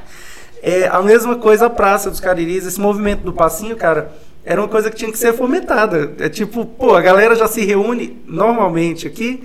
Então, peraí. O que, que que precisa? Qual, qual o limite? né? Agregar, né? É exato. Qual o limite aqui para usar é, esse espaço público sem, sem, sem interferir no direito do outro ali que é ambulante, que, que vende ali na quina da praça, sem interferir no direito do outro, mas como que a gente faz para fortalecer isso daí? E, e quem sabe vai ser uma coisa grande, cara. Sabe, apostar nessas coisas novas. A gente tem que estar sempre apostando. Pode ser que não dê em nada. Né? Igual você falou, ah, eu fui empreendendo numa coisa, na outra, a gente tem que ter esse impulso. Não, mas assim, é, não é que eu acho que não, que não deu em nada isso. Não, né? eu, eu tô falando assim, a gente não pode partir do ponto de que pode dar errado. Uhum. A gente tem que partir do ponto de que, cara, eu tô, eu tô fazendo. É, não, assim, Já tá dando errado. não, to- toda ação só tem dois destinos. Ou dá muito certo ou você aprende. É. Sim, O dar errado não existe. É, não Dar existe. errado é quando você já não faz. Quando você não faz. Exatamente, é isso que eu tô falando. Você não pode partir do ponto de que e pode dar errado. A, cara, a, maior- a pior sensação que eu tenho é aquela sensação de lamentação. E se? É. Sabe? Quando eu faço uma parada e, tipo assim, é, de acordo com, a- com aquilo que eu imaginava, me dá frustração, aí eu, puxa, deu errado. Pra- Isso pra mim é melhor do que, pô, eu não fiz. É, não, mas qual é seu signo? Agora vamos entrar. Astrologia. Eu sou de gêmeos. Gêmeos, é, gêmeos eu não sei falar muito. Próximo. Eu sei que gêmeos é. no- Como É diria um o Chaves. Não, gêmeos Com- no Cavaleiro dos Zodíacos, ele. Só o que eu sei. Ele o quê? Não, Sou- é porque ele. A minha base de astrologia também é o Cavaleiro do Zodíaco. É, ele ocupou o, o lugar do mestre do, do Dos yoga. magos. E aí ele que fez a parada toda lá nas 12 casas lá e tal. É, mas pena que você é de gêmeos, que eu vou ter que fazer a piada do Chaves. Se fosse com, com Libra, eu sabia. Porque você tentando buscar equilíbrio, né? É, não, mas a questão é, é essa, o, essa brincadeira do signo, é porque o libriano sempre, sempre pondera nessa coisa do. Eu, eu tenho duas, duas opções aqui, ou eu faço ou eu não faço. Ele fica pesando, mas se eu fizer isso, se eu não fizer aquilo. E quando ele faz, ele pensa, e se eu não tivesse feito no meio do rolê? Saca? Quem é de Libra aí me desculpa, mas é assim. É, e, e não pode, cara. É isso que você falou. Esse, esse tempo do e se é o tempo de você pegar o aprendizado e partir para outra. É, já, já tá na terceira tentativa já. Põe na mochila o que você aprendeu e segue. E aí, vamos agora entender, né? Tava passando toda hora a marquinha da tamborim e tal. Só avisar o pessoal. O Breno ainda tá no, no. no Instagram? Tá? O pessoal que estiver no Instagram, já deve. Daqui a pouco já deve cair já. É mesmo, porque a live só tem duração de uma, De uma hora no. Instagram. Ah, sim. Aí quem Mas quem tiver tiver no Instagram, gente, se esforça um pouinho, vai lá no YouTube, se inscreve no, No canal, canal, também. assina like, no- like, assina, like, like, like. Aquela parada que os youtubers fazem, né? A gente é A gringo. gente tá aprendendo. a gente não sabe. E aí tá passando, né, tamboril, tudo. O que que é tamboril? Tamboril é só árvore? Não, tamboril hoje é mais do que a árvore, né? Mas se fosse só árvore, já seria coisa pra Seria caralho. maravilhoso. Nossa, ah, eu acho que a galera talvez não conheça o, a árvore do tamboril, né? Qual é o, o- o tipo do tamboril, não saberia identificar. Mas o tamboril é aquela que dá uma, uma semente grande, que parece uma orelha marrom. O pessoal antigo até chamava de orelha de macaco, mas é uma árvore maravilhosa. E, e o tamboril tem muito a ver com a nossa cidade aqui, né? Porque tinha uns quatro tamboril na cidade que eram centrais aqui, que faz parte da história da, da galera, era ponte de encontro, era referência, sabe? É, mas é a esquerda Eu já do não morei tamboril. debaixo do pé de tamboril. Exato, então você é antigo, hein, cara? Não aqui. Ah, sim. Outros tamboris. Exato, são, são muitos tamboris. Aliás, o tamboril dá no Brasil todo, mas aqui em Pirapora ele é especial por causa da gente. Aham. E aquele, aquele São Francisco que tem também é de um pé de tamboril que tinha na cidade, né? Ah, de bronze? Não. Ele falou que era de bronze. Não, Não, o São. São Pedro é de bronze. Ah, desculpa. O São é não sou Pedro é da, É. é da pracinha. O São Francisco é o que fica na, Na rotatória em frente rotatória. o Hotel Canoeiros. Ah, eu sabia, só pra saber. É. Só de testando. Foi só para teste de conhecimentos. Mas, mas é isso. Então a gente, quando a gente iniciou essa mobilização para debater né, o fechamento da biblioteca pública, é, a gente fez o primeiro sarau e na hora de fazer o sarau o pessoal perguntou bem assim, e aí, como é que eu anuncio vocês? Opa, boa pergunta. E aí a gente fez uma reunião de, de, de cúpula e decidimos pensar ali em alguma árvore que representasse. Não foi tão em cima da hora assim, foi um pouco antes do evento, mas uma árvore que representasse a nossa cultura, né? E a gente acertou em cheio a colocar o nome tamboril, porque além de fazer parte da paisagem aí da, da- do cotidiano de muita gente, é uma árvore que, que dá uma canoa boa, sabe? É uma madeira macia que dá umas carrancas boa. Então, carranca, árvore, canoa, tem tudo a ver com a cidade e virou símbolo da, da nossa biblioteca. Naquele ponto, a gente nem sonhava ser biblioteca. A gente estava só fazendo o sarau para mobilizar aí. Era um grupo de pessoas reunidas pro sarau. Exatamente. Então, é, a gente era um movimento, né? um movimento popular. Uhum. E aí o trem foi ficando sério, foi ficando sério. Fizemos um projeto de extensão com o Instituto Federal. Fizemos um projeto lá, acho que em novembro de 2014, que era o Tropicália. Que é, enfim, fizemos um sarau muito bacana com a professora Soraya, juntamos alunos e, e teve muita música boa. E daí o trem foi ficando sério, a gente resolveu ocupar a Praça dos Cariris numa feira de artesanato que tinha lá no Café da Roça. E tinha as barracas de, de bordado, de, de boneca, de biscuit. Tinha, tinha barraca de tudo quanto é tipo de artesanato e a gente colocou uma de livros para o pessoal pegar livro emprestado, a gente bater papo sobre livro. Era uma forma da gente se encontrar ali todo sábado. Só que o pessoal que pegava livro emprestado pegava um e no sábado seguinte voltava com 10, com 40, com 70, com a biblioteca do tio que foi embora e deixou lá na casa dele. Ele ia fazer. Nasceu um bebê e eu vou transformar esse cômodo onde estavam os livros no quarto do bebê.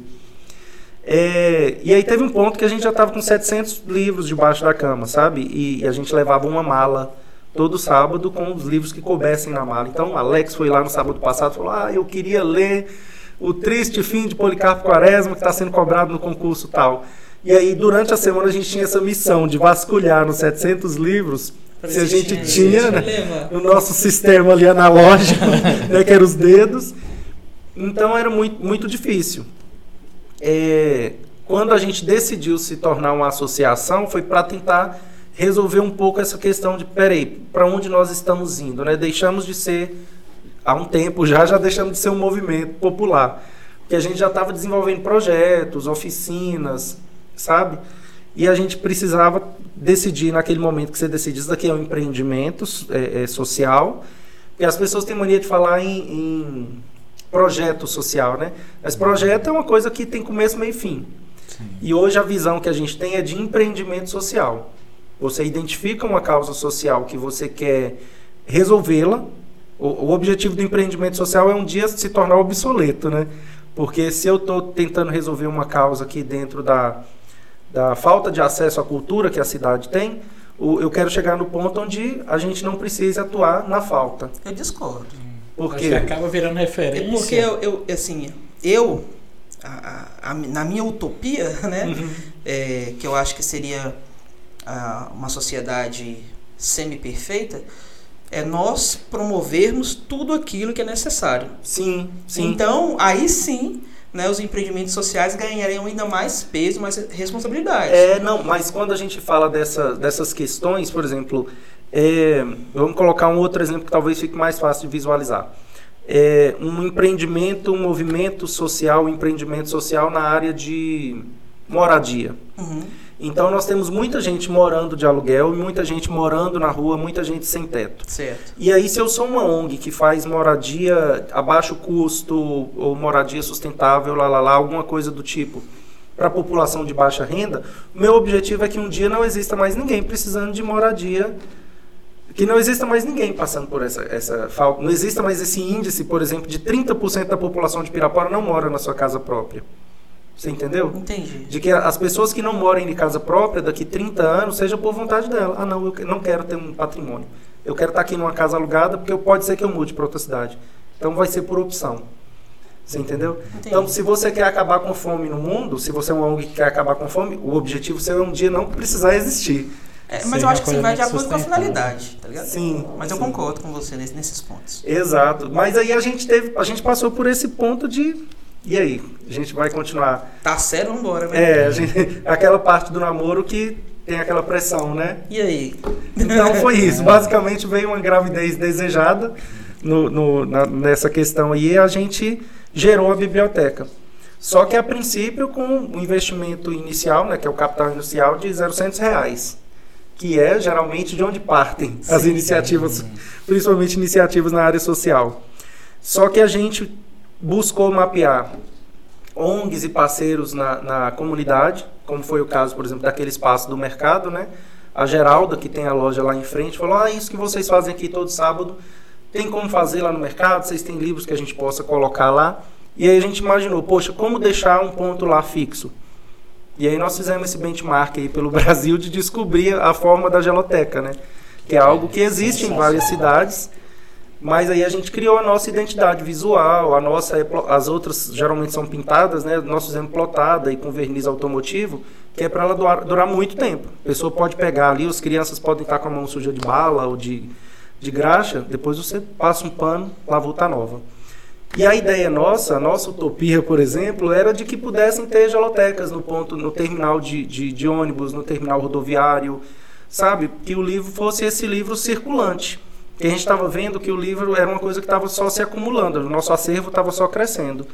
Então, dessa primeira geloteca no mercado, nós partimos para uma geloteca no, no Baticundum, se eu não me engano, foi a segunda, uma geloteca na Casa Abrigo, uma geloteca na Ascarp, que é na Associação dos Catadores, uma geloteca com o grupo de capoeira Maê. Então lá as crianças estão fazendo a roda de capoeira e, e podem depois utilizar os livros. Essa é a do mercado, por exemplo.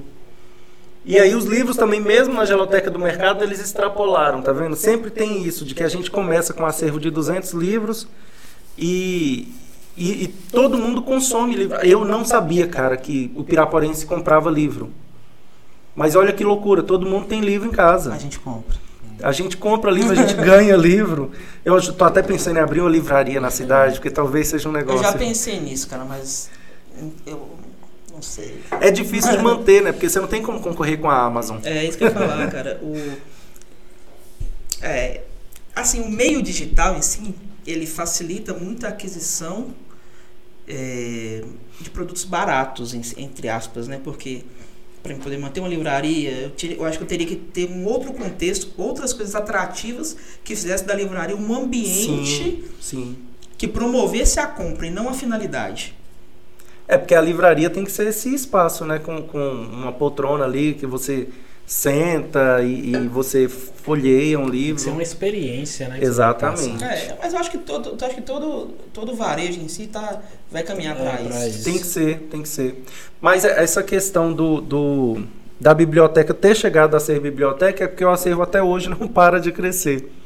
Então nós começamos a biblioteca com 3.500 livros e que é a biblioteca da Rua Montes Claros. Então a gente conseguiu aprovar um projeto na Lei Rouanet, mamando nas tetas da Rouanet. E com o apoio da Minas Ligas, Pirapora tem, tem muitas empresas eh, de lucro real, que são empresas que pagam um- um- muito imposto, né? E que elas podem usar esse imposto de renda para ajudar essas iniciativas na cidade. Porque nós temos o, o Clube Tamboril, nós temos os grupos de capoeira, nós temos o grupo Baticundum. É, E essa é a finalidade da lei Rouanet. é, Não, essa é a finalidade. Né? E agora que está sendo corrigida em 2016, se eu não me engano, ela teve uma, uma, uma- como é que fala, uma reformazinha na lei que já estava proposta desde a época que Gilber- Gilberto Gil era ministro da Cultura. E essa reforma ela, ela tirou algumas coisas que a lei tinha, que era uma concentração de patrocinadores no, no Rio de Janeiro, em São Paulo. Porque a galera não ia querer patrocinar uma biblioteca, ia preferir patrocinar um Rock in Rio, porque aparece na televisão, porque tem visibilidade. E agora a lei foi corrigida e permite que projetos como o nosso, por exemplo, consigam chegar mais fácil no, no empresário. Mas ainda assim a gente não é um- um- um- alguém, um artista que tem visibilidade. Saca? Não é uma turnê de Sandy Júnior, 30 anos de carreira. Né? Não é, então não tem como a gente competir. E a gente descobriu, por exemplo, que tinha indústria em Pirapora que patrocinava, via incentivo fiscal, o Palácio das Artes, lá em Belo Horizonte. Porque a sede da, da indústria é lá, né? o escritório da indústria é lá. Então, a gente mesmo apresentando a proposta aqui, quem manda é quem está lá. Então, chega um cara lá, um produtor cultural, e vai lá, "Ó, a gente vai fazer tal exposição, a gente precisa manter tal galeria. Aí a, a indústria daqui, por exemplo, patrocinava uma galeria dentro do Palácio das Artes, mas não patrocinava a biblioteca.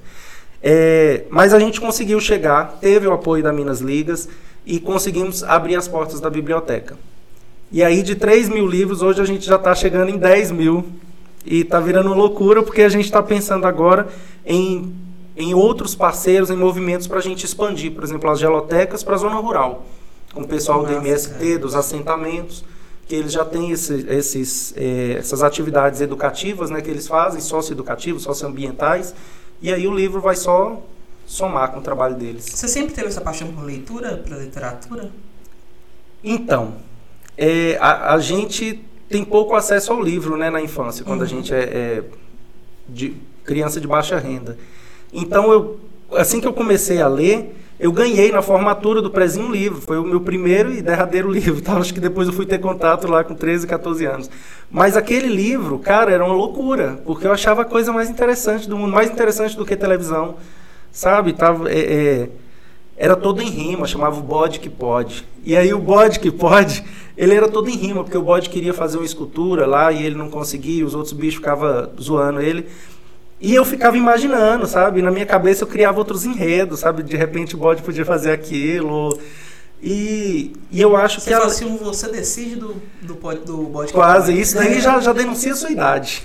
E você decide... Cara, assim, e vou te falar, sabe qual foi o primeiro livro que eu li?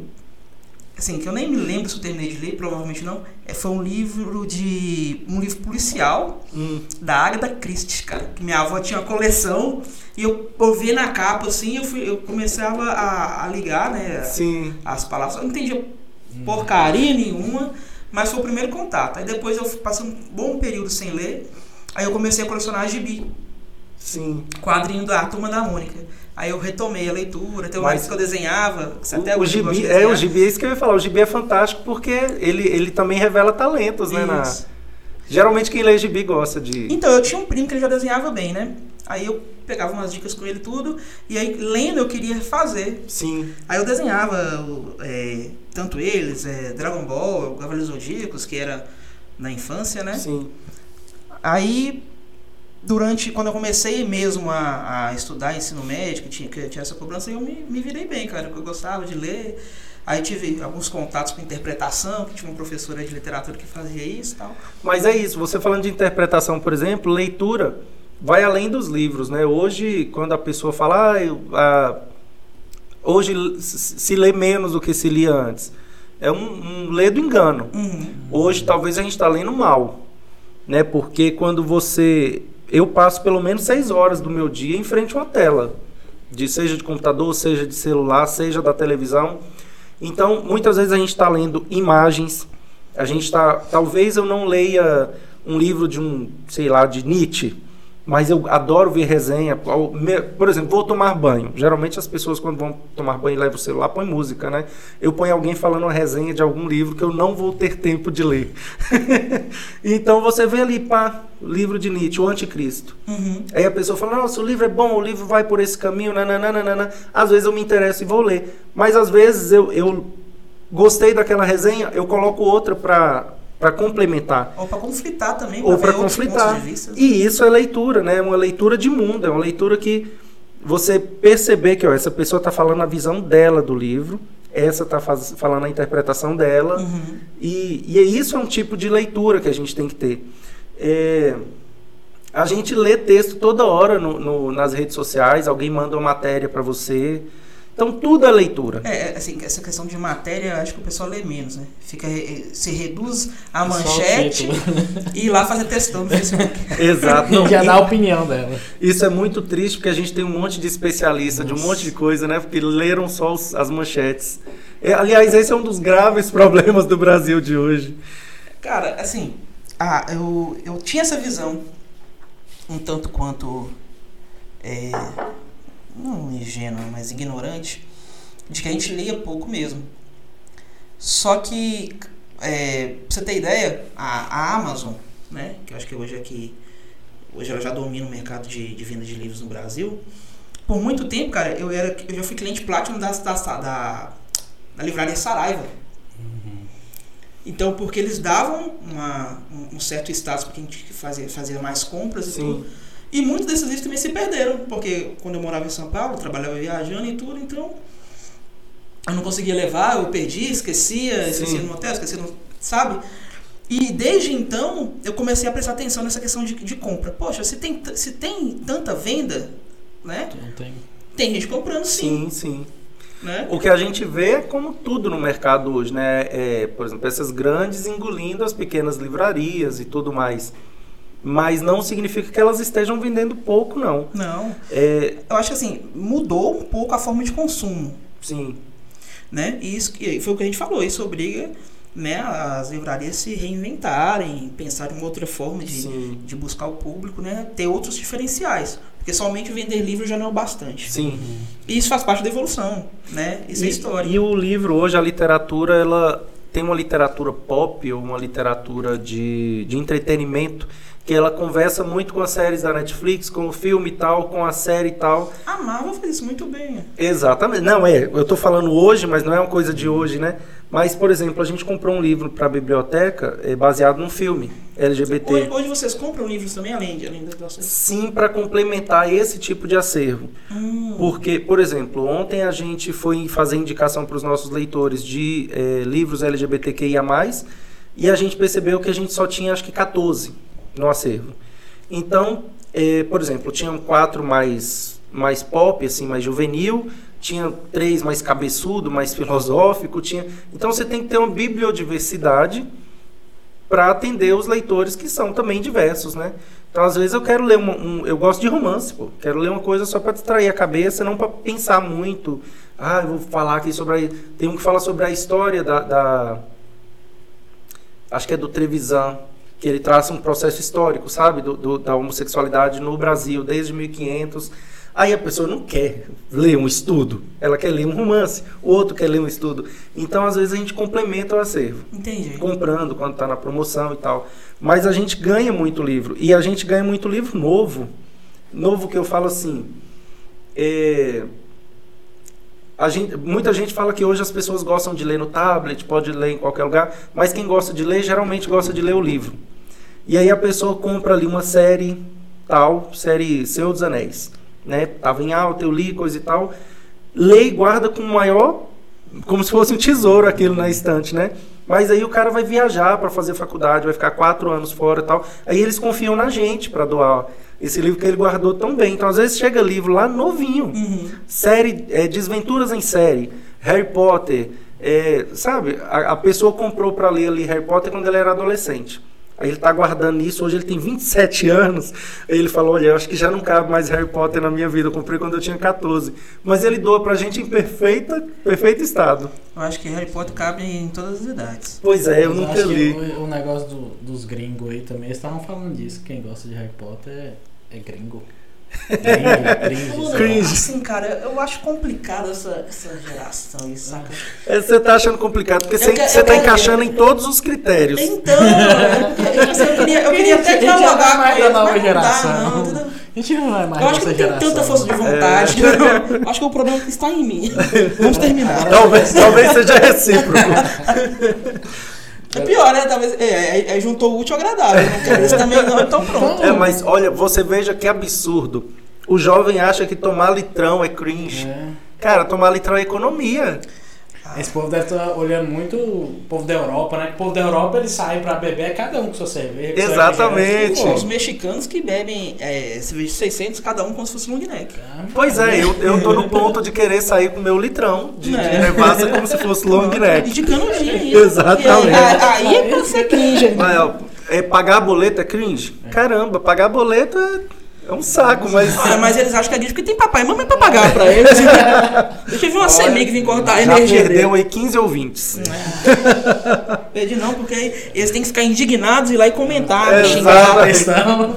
É porque Aí agora é seu momento, tá vendo? Vai lá. o que é da- do, do, do- o que é dos influencers se não for os haters, né? É. São os haters que fazem Então, cara, a gente tá nessa luta, entendeu? A gente Tem tem assuntos assuntos polêmicos. tá especializado em assuntos polêmicos da primeira edição. Atenção, atenção, Cine de Pirapora contrata haters. Paga-se bem.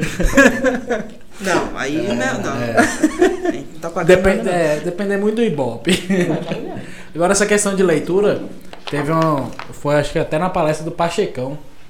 Que ele falou que o pessoal falava assim: ah, eu não gosto de ler, eu não gosto de ler. Ele falava que o filho dele falava muito isso, que não gostava de ler livro e tal. E ele sempre falava: porque você ainda não achou o estilo que você gosta. Sim. Então lê um livro, lê um tipo, ah, é, lê Harry Potter, não gostou, aí vai ler outro tipo, romance. Por exemplo, eu nunca gostei de muito de literatura. Uhum. Eu- aí, mas quando eu comecei a ler livros mais voltados para biografia, é, empreendedorismo, aí pega um livro desse e leio Sim. tranquilo. Tá bom, tá bom. Agora um livro de literatura, nossa, de um romance, Ah, mas você sabe que depende também, né? Por exemplo, eu pulei essa fase do- dos gibis. Eu fui uma criança que não leu gibi. Então eu parti do gibi direto para a série Vagalume. que Eu passei um período da minha vida só brincando na rua sem ter acesso a livro. E aí, dos seis anos, seis, sete anos até os 12, eu não, não interagi com livros. Aos 12 anos, uma professora mandou a gente ir na biblioteca escolher um livro para aquele lance que sempre tem nas aulas de português, né? Leiam e me contem a história. Só que eu achei aquilo máximo, porque eu nunca tinha entrado na biblioteca da escola. A biblioteca da escola era um lugar onde a gente ia assistir filminho, ia colorir, parecia que os livros eram coisa para os professores. E, e aí eu fiquei na série Vagalume e peguei um livro que se chamava A Vingança da Cobra, que era um, um cientista alemão que bolava uma vingança anos depois contra um cara lá brasileiro, que ele tinha uma rixa, e era da série Vagalume. E aí eu fui pegando outros da série Vagalume, porque eu vi que eu gostava desse gênero de tem um mistério para ser respondido aqui no final. Então, Escaravelho do Diabo, Quem Manda Já Morreu, Um Cadáver Ouve Rádio, 12 Horas de Terror, fui lendo todos. Quando acabou, e aí eu via que só tinha os romances, Éramos Seis, Feijão e o Sonho, não sei o quê, aí eu peguei e parti para Agatha Christie, que a professora teve essa sacada de essa sensibilidade, né, de ver que, olha, ele gosta de coisa policial. E ela viu que eu comecei a ir sempre na biblioteca. Aí eu li todos de Agatha Christie. Só que aí eu não passei para Sidney Sheldon, porque me apresentaram o Vinícius de Moraes, ou foi a Clarice Lispector, não sei. E aí eu pirei em poesia. Sabe? Aí eu, de Vinícius de Moraes eu fui para Fernando Pessoa e aí eu pirei, falei, cara, é, é o mesmo que uma letra de música, e aí eu comecei a gostar mais de música. Porque aí você pega uma letrona, por exemplo, de, de, um- de uma música que você só canta, canta, mas você nunca prestou atenção na letra, né? Você nunca vai saber do que, que o cara tá falando ali. Às vezes ele tá falando coisa que você discorda, inclusive. Uhum. E aí, com poesia, eu fui ver que, cara, eu tenho que pegar as letras da música e ler. E aí eu fui pegando letras de músicas da, da música brasileira e eu fui começando a gostar de música brasileira. Porque eu vi, cara, isso é poesia pura, sabe? Esse Chico Buarque aqui tá falando. Então eu acho que tá tudo intrincado. Eu não sabia que eu gostava de poesia até bater em mim um, um poeta que eu gostasse. É, assim, falando, só pra não sair de música, rapidinho, desculpa. É, eu tava vendo. Então tá. Seu grinch. Eu tava vendo um movimento sertanejo explicando as raízes sertanejas e quando que o sertanejo se mutou com o caipira. Sim. Porque é- são de origens diferentes, distintas, porém se confundem em, na- hoje a música, hoje a música caipira praticamente não existe.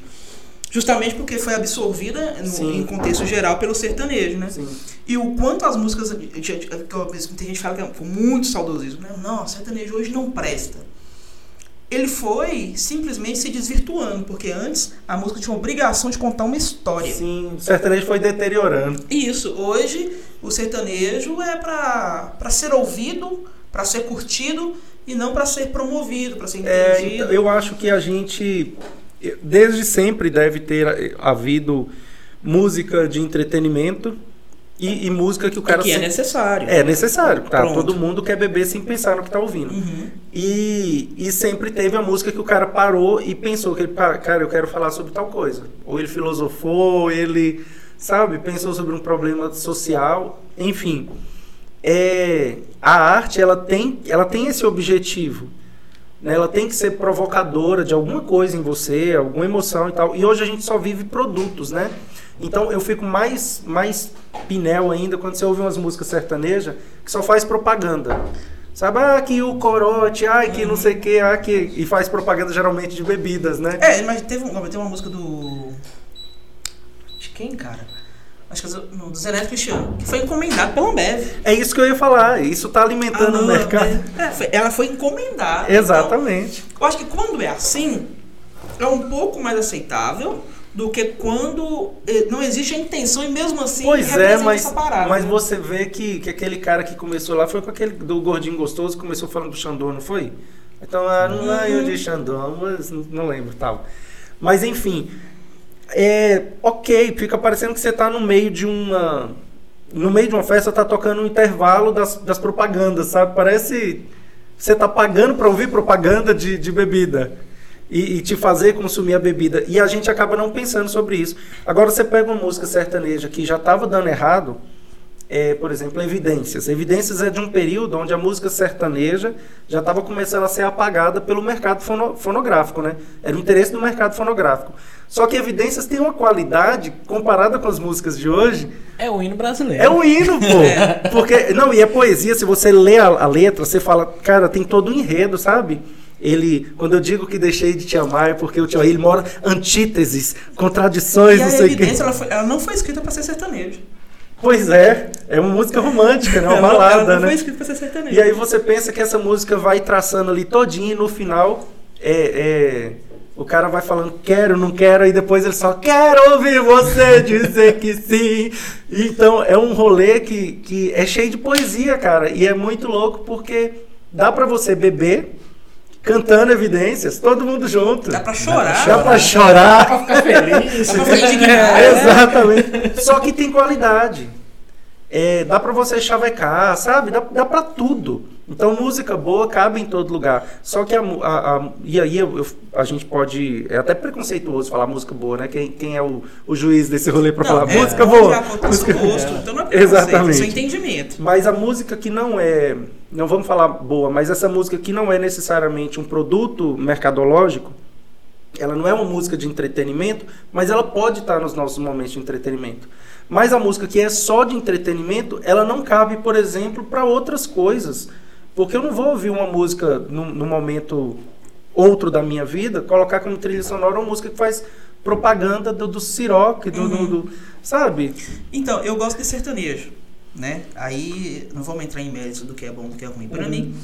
Mas igual, eu tenho uma dupla que, eu, que é o Jorge Matheus, que eu gosto muito. Ou, ouço muito e tudo. E eu vi uma entrevista uma vez do Jorge, ele falando de quanto ele, ele- eles tiveram sorte na carreira. Porque eles chegaram num momento que eles conseguem, dentro do disco, né? é, contemplar as músicas que eles querem gravar e por coincidência elas serem músicas utilizadas para publicidade, para estar em evidência no mercado. Sim. Outras não. Outras duplas, não- outro, outros, outras bandas, outros Sim. cantores não conseguem fazer isso. Então meio que te- o mercado vai te forçando. É, igual a gente, igual, eu, tem uma outra cantora que eu posso citar, que é a, a Isa. Ela canta maravilhosamente bem, porém ela já declarou que algumas das músicas que hoje viram hit e tudo na voz dela, talvez não fosse a escolha dela gravar, Sim. só que aí tem toda a questão de, de, de É, estar mas presente no mercado, aí o capitalismo manda, né? Isso tem também na literatura, tem, tem livro que, que hoje é publicado, tem. E talvez por isso também chegue tanto livro na biblioteca, né? Porque o mercado é, editorial também faz essa loucura, sabe? De você acabou de lançar um livro agora, caiu nas graças do povo, ele já te encomenda outro para daqui seis meses. É, eu vi o Karnal falando sobre isso. Pois né? é. O, próprio, o próprio padre Fábio de Mello falou sobre isso também. Sim, então não é um livro que você gostaria de escrever. É um livro que você tem que escrever. Às vezes já estava no contrato. Uhum. Você entendeu? Ou é até uma coisa de. Se você é um escritor de carreira, né? Ou você escreve ou a gente te apaga do, do, do negócio. É, te tira, né? É, exatamente, tem escritor a roda aí desempregado. É, você tocou num assunto que eu quero voltar nele justamente por ser polêmico, né? É. Alex fala assunto polêmico. Não, quem vai falar é ele. Ah. Eu vou só plantar semente, entendeu? Eu vou, eu vou achar que a opinião é dele, mas a opinião é minha. Não tô brincando, é isso não. É assim, é que você falou sobre é, essa questão da- das manifestações de arte. Toda, mani- toda manifestação cultural e artística é válida, certo? É, eu defendo que quanto mais a gente tiver liberdade, melhor. Então, é lógico, eu sou responsável por, eu sou responsável por tudo aquilo que digo, Sim. Porém, eu tenho que ter a licença de falar tudo aquilo que penso. Lógico que, é, assim, a- é, aquela questão do respeito e tudo se enquadra nisso. Sim. Mas beleza. Aí, enfim, só para só pra te contextualizar o porquê que eu vou te fazer essa pergunta. Eu tinha, eu tinha reproduzido uma piada que eu havia, a- havia ouvido do, humorista, né? De humor negro, que também já é um. É um outro rolê falar que é humor negro, né? Mas tipo assim, mas é, assim, desse humor que te causa esse impacto de uma forma negativa, porque o gatilho do humor é eu te induzo a pensar numa linha de raciocínio e eu quebro. Uhum. Esse é o gatilho do humor. Então, ele pega um contexto que- seria um contexto trágico ou melancólico e ele dá essa quebra de, de, de linha para poder te causar essa inquietação, que é o humor. Essa é a arte do humor. E eu fui coagido por estar replicando essa piada, né? É, O que, que você entende quando uma piada te incomoda, certo? Mesmo que não seja de um- uma parada que te represente, que é, geralmente é isso que acontece. Você acha que isso deve ocorrer, deve ser discutido, ou deve ser simplesmente coagido? Ah, eu acho que tem, tem uns limites aí, umas gradações, né? Tem, por exemplo, o que a gente chama de mau gosto, é, no caso da arte, da expressão, da, da- do humor. Mau gosto é quando não, não fere a lei e o direito de ninguém, mas alimenta é, preconceitos, estereótipos, é, alimenta coisas que prejudicam, por exemplo, é, piada de loira, por exemplo. Eu já não vejo graça em piada de loira há um, há um bom tempo. Porque mesmo que virou clichê. É, não é só por isso, é porque, tipo assim, é, é, é muito quinta série, sabe? É coisa de Grinch. É, co- exato. É, então, é, é um exemplo, né? Piada de loira não é ilegal, você não está ferindo o direito de ninguém. Mas reforça o estereótipo, ou então piada de. Nossa, tem tanta piada aqui que eu não gosto nem de, de reproduzir como exemplo. Mas, por exemplo, a piada de loira, ela coloca a mulher nesse lugar de um corpo objetificado, geralmente é uma loira gostosa, porque no, no imaginário do brasileiro, racista, preconceituoso e que. Já teve até música, né? Loira burra. Pois é, exato. No imaginário do brasileiro que olha para a Suécia achando que a mulher sueca é a mulher mais linda do mundo, quando eles estão lá que só tem loira, olha para as brasileiras e acha que a mulher brasileira é a mulher mais bonita. Enfim, o imaginário do brasileiro é que prefiro as brasileiras. Pois é, é que a mulher loira é o ápice da gostosura. Então ele coloca a mulher nesse lugar de mulher é, não pensa, mulher loira não pensa. Ah, mulher no volante, piada de mulher que dirige mal. Não é crime, mas também reforça uma coisa de que, por exemplo, eu vejo muito mais cara morrendo de acidente de trânsito, ou passando por cima de bicho, ou causando acidente, ou não usando seta, esses infelizes não sabem dar seta, mas enfim. Eu vejo muito mais mulher prudente no trânsito, boa de volante. Por exemplo, eu vim com uma amiga outro dia que a gente saiu para beber em Boritizeiro, e a gente veio duas horas da Você manhã. falou que não bebia. Não, então. eu não bebo pouco. Mas aí o que, que acontece? Ela, ela já tinha falado com a gente que ela era boa de volante, ela é enfermeira e morava em Brasília, trabalha, morava em Brasília, trabalhava em outro lugar e pegava uns turnos. E tinha hora que dobrava o turno e vinha dirigindo e viajava sozinha de Brasília para o Recife. Eu falei, caramba. E nunca teve nenhum incidente com ela no trânsito. Nenhum. E aí me deu uma confiança de vir com ela mesmo depois de ter bebido, que eu não teria com um amigo depois de ter bebido. Porque o cara fica agressivo no volante, fica super confiante, coisa e tal. É, mas eu não podia nem ter falado que ela bebeu, não falei o nome, né? Pra polícia não, não ir colocar pontos na carteira dela. Tem um amigo que quando bebe vira relâmpago Marquinhos. Pois é. e é isso. É, Não sei quem é. então, piada, por exemplo, de mulher no volante, ou mulher tem que pilotar fogão, não é crime. Então eu acho que é só mau gosto e eu não vejo graça. Eu acho que ver graça em piadas desse tipo, saca? É tipo assim, hum, você fez a piada pra gente pensar nesse lugar de quem faz essa piada, tipo o tio do pavê, que ainda faz piada antiga, ou você fez essa piada realmente acreditando nisso? Porque se realmente você fez acreditando, cara, que bom sua arte aí, viu? Eu, eu não vou dar gorjeta dessa vez, não, mas que bom. Agora, tem aquelas piadas que ultrapassam esse limite e ferem, por exemplo, o direito mesmo. Por exemplo, piada racista. Uma piada discriminatória, racista, uma piada é, homofóbica, uma piada machista num nível, sabe, hard, de, de, que meio que tá fazendo uma apologia ao estupro.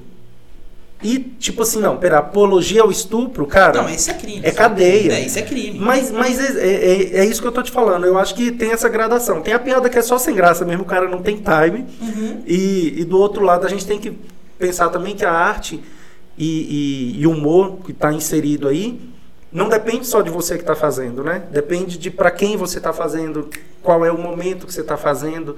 Tipo O ambiente. o ambiente, tipo, e caiu, acabou de cair um prédio aqui, tem 70 pessoas soterradas aqui em Pirapora. Aí você é humorista, você põe o microfone ali na praça enquanto os bombeiros estão resgatando, você vai fazendo Não, piada. é, sim, é né? lógico, lógico. É, não, eu tô pegando assim, super pesado, né? É tipo, na- no momento errado, é onde a coisa está acontecendo, eu vou fazer uma piada sobre pandemia, num, num time errado, ou você pode fazer essa piada daqui dois anos, quando tudo passar, tipo, gente, na época da pandemia, tal, tal, tal, é quando uma uma pessoa que, que tá ali te assistindo e que tá com alguém entubado, ela não vai sair dali, tipo, cara, eu fui pra rir e não consegui rir. Você entendeu? Entendi. Aí se você faz dois anos depois, é, a gente consegue rir da desgraça. O brasileiro tem talento de rir da desgraça, né?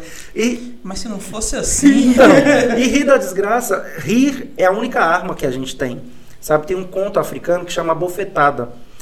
E, e enfim, o, o rei ele começa a proibir tudo naquele lugar ali que tem a ver com, com escrita. As pessoas não podem mais contar histórias, porque as histórias é, alimentam o imaginário das pessoas e elas vão querer outras realidades que ele não dá. As pessoas vão ver que ele é um rei ruim. Então ele proíbe de se contar histórias. Aí as mães continuam contando histórias para os seus filhos, para eles dormir, ele proíbe de, das mães contar história. Mas ele não consegue entrar dentro da casa das mães, ele quer proibir as mães. Mas aí ele não consegue, né? Porque todo mundo tem mãe, ninguém vai deixar ele colocar essa lei.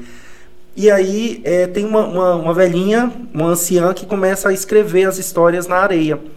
E aí depois ela apaga e ninguém sabe que ela escreveu. E aí ela escreve as histórias na areia, as, as crianças ouvem, a tribo toda, toda ouve.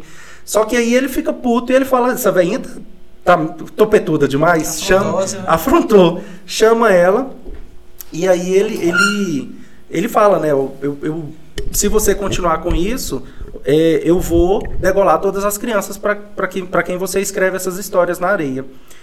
E aí vai subindo uma fúria nela por pensar nisso, sabe? Nele essa imagem dele degolando todas as crianças do reino, e ela dá uma bofetada nele.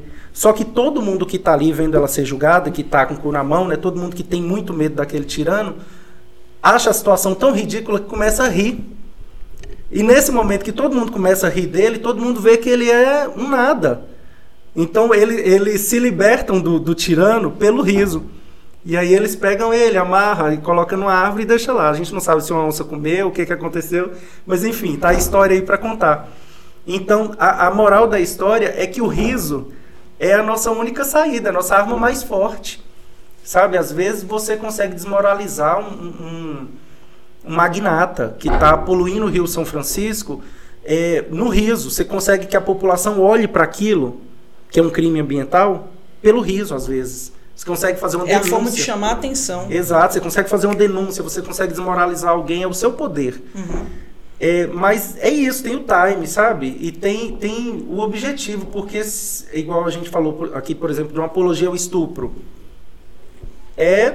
Não, cara. E Mas tinha, você tá falando, por exemplo, que, que é um absurdo, mas eu já ouvi piadas desse tipo, sabe? Ah, e aí os quatro caras pegaram ela, faz assim, faz assim. Aí eu falo, ih, a piada começou a perder a graça já tem meia hora. É, é, assim, tem, tem até um, um vídeo do do Léo Lins que ele fala sobre isso. Né? Inclusive o Léo Lins é escritor e tudo e tal. E ele é um cara que eu acho é, que ele tem um humor que tá bem na linha tênue ali do que é. Vai muito da, do, do gosto apurado da pessoa, não. Só que ele, é, ele também é bem rígido nisso, cara. Pensa bem, você começa uma piada. Pô, e aí o cara chegou e estuprou. Velho, por onde que essa piada vai? Sim. Mas às vezes não se usa a palavra estuprou, sabe? Não. É, sim, mas tipo só pra poder ter, ter esse entendimento. Uhum. É lógico que a pessoa que tá ali pra ouvir aquela piada, ela vai começar a ter interpretações daquilo. Sim. Então, pra você conseguir fazer com que aquilo tenha algum gatilho emocional que a provoque rir, Uhum. é, é um pouco tanto quanto difícil, né? É. Então, geralmente, ela vai estar ali para poder fazer uma. Ele tá, ele tá ali tentando fazer essa apologia real. É, não, e tem um lugar também que onde, por exemplo, é tem o lugar da vingança, por exemplo, onde a mulher faz piada de cara de pau pequeno. Não sabia nem se podia falar pau aqui no podcast. Mas... Pau não. Então, Não, desculpa. Deixa o pau em casa. É, a mulher que faz. Tem muita comediante mulher hoje, né? Então a Uhum. mulher que faz piada de, de cara de pau pequeno. Ela tá no lugar dela de vingança, cara. pois é, cara, mas igual mesmo. Tem a parada re- representatividade, né? Aham. Pô, e aí? O cara que tem pau pequeno, ele tá feliz. Essa porra, vai tá, tá, É. Sou o tema, sou o tema. Isso. Mas a- a- o, o- o humorista gay, por exemplo, ele tá no seu lugar ali de Você fazer. conhece o Chicó? Não, já me falaram desse eu- Chicó tantas vezes. Cara, assim, Ele é muito bom. Então, isso que eu ia falar, ele- eu consigo é, rir de tudo que ele fala e ele não fica utilizando o fato dele ser gay pra fazer graça, Sim. que eu acho muito top, assim como mulheres que não utilizam o fato de ser mulheres pra fazer graça. Sim. E assim, o, é, tem um outro Mas isso que é depende- caipira também, que Mas aí isso- sim ele já traz a bandeira do Sim. interior. Depende muito, por exemplo, o Chris Rock, eu vi um, um vídeo dele anteontem falando sobre meritocracia.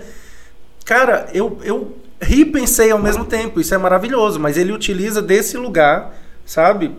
Ele fez uma piada dele morar num, num bairro onde tem quatro outros negros, que é o Jay-Z, a, a Oprah Winfrey não sei quem. Meus vizinhos negros são esses, o resto é tudo branco. Quer dizer, um bairro de gente rica, né? E aí ele fala tudo que todo E é um retrato, né? Exatamente, quer dizer, para ele morar naquele bairro, ele, ele teve que ser o Chris Rock, a, a Oprah teve que ser a Oprah. Te- tipo assim, você tem que atingir o topo das apresentadoras de televisão. Oprah Winfrey, Ah, agora você pode morar aqui. Ele falou que o cara que mora do lado dele é um dentista branco. Aí ele ficou imaginando, cara, o que que esse cara fez pra estar aqui? Porque ele deve ter inventado o dente. você entendeu? Então ele parte desse lugar dele como negro pra fazer a gente pensar também. Uhum. É, só que é, é engraçado quando ele conta. Mas talvez sou racista se um, um loiro estiver contando, saca? Isso eu concordo. É por, até mesmo porque a promoção do riso é justamente por ele estar ocupando aquele lugar. Sim. Não tem graça nenhuma eu, chegar, eu como branco, chegar e falar. E é isso, é, é- E isso o artista ele tem que entender. Sim. Acho que Né? até contando, né? Não, não dá aquela. Não é o mesmo impacto, É, não é o mesmo É, impacto. né? Agora o humor mórbido, por exemplo, que você estava falando, né? É, ou aquele humor limítrofe, assim, porque o Léo, ele é um desses humoristas que ele gosta dessa, dessa linha de. de- tem, um, tem um nome, né, pra essa line, não sei o que, borderline, não é. Eu não sei, cara. E tipo assim, igual, eu gosto dele, eu Sim. acho um dos melhores humoristas atuais, porém eu não rio de tudo que ele faz. Sim, é porque ele, ele, ele gosta de correr perigo e de às vezes ele ir. Não, mas ele sabe. É, Igual, bateu no- Ele já, ele já falou, tipo assim, que, não, errei aqui e tal. Só que, cara, ele tá passível do erro. Sim, Porque ele tem que promover isso. sim. E ele não vai acertar sempre, não vai errar sempre. E isso a gente tem que levar, por exemplo. E tem que entender, que, só te interrompendo, que, igual, é, ele fazendo aquela piada, nem sempre ele vai estar demonstrando uma opinião. Sim. É lógico que muitas vezes a piada vem com uma opinião enrustida. Sempre, sempre. Né? Eu acho que nunca a gente faz nada isento, sabe? Essa, essa coisa de falar, ah, mas essa, essa piada não, não demonstra um posicionamento dele. Óbvio que sempre demonstra. Eu, por exemplo, não. Se fosse para eu escrever um livro, um romance tal, de um menino de 8 anos que passa por isso, isso, isso, numa cidade interior de Pirapora, tal. tudo que eu colocasse na trajetória daquele menino, de superação ou de deu ruim mesmo e, e pá, é um, é um livro trágico, é algo que está saindo de dentro de mim com muita verdade, porque eu não ia conseguir escrever de, de um ponto de vista totalmente alienígena. Então eu acho que uma pessoa que tem que faz um show de humor ou que faz uma música, eu tenho até, eu tava falando, né, eu tenho pena desses músicos que tem que compor um jingle para uma bebida assim, porque às vezes ele queria escrever sobre outra coisa, mas ele tá fazendo um jingle de uma bebida assim, para ele tocar como se fosse música. É, mas não tem como, cara. Não tem como. Esse pessoal que fala, por exemplo, ah, mas a Globo, golpista, não sei o quê. A, a gente tem que ser inteligente para saber que a Rede Globo é uma empresa com os interesses dela. Concordo. Então, por exemplo, eu acho que a Globo ajudou no golpe que derrubou a Dilma. E aí eu tenho que ser inteligente para saber que a Globo tem os interesses dela. Ela vai tentar colocar um outro presidente agora. A Globo sempre teve, ajudou no golpe, ajudou não sei o quê. Uma empresa de rádio de Pirapora. Rádio Pirapora tem seu posicionamento político, ambiental, social. Você entendeu? Toda empresa representa isso. Só que aí que também volta naquilo que a gente iniciou o assunto. Quando você não tem essa visão crítica, que todos e tudo tem os interesses próprios, você acaba vestindo uma camisa, você acaba, se, você acaba ocupando um lugar Sim. da qual você foi posto sem perceber. Sim.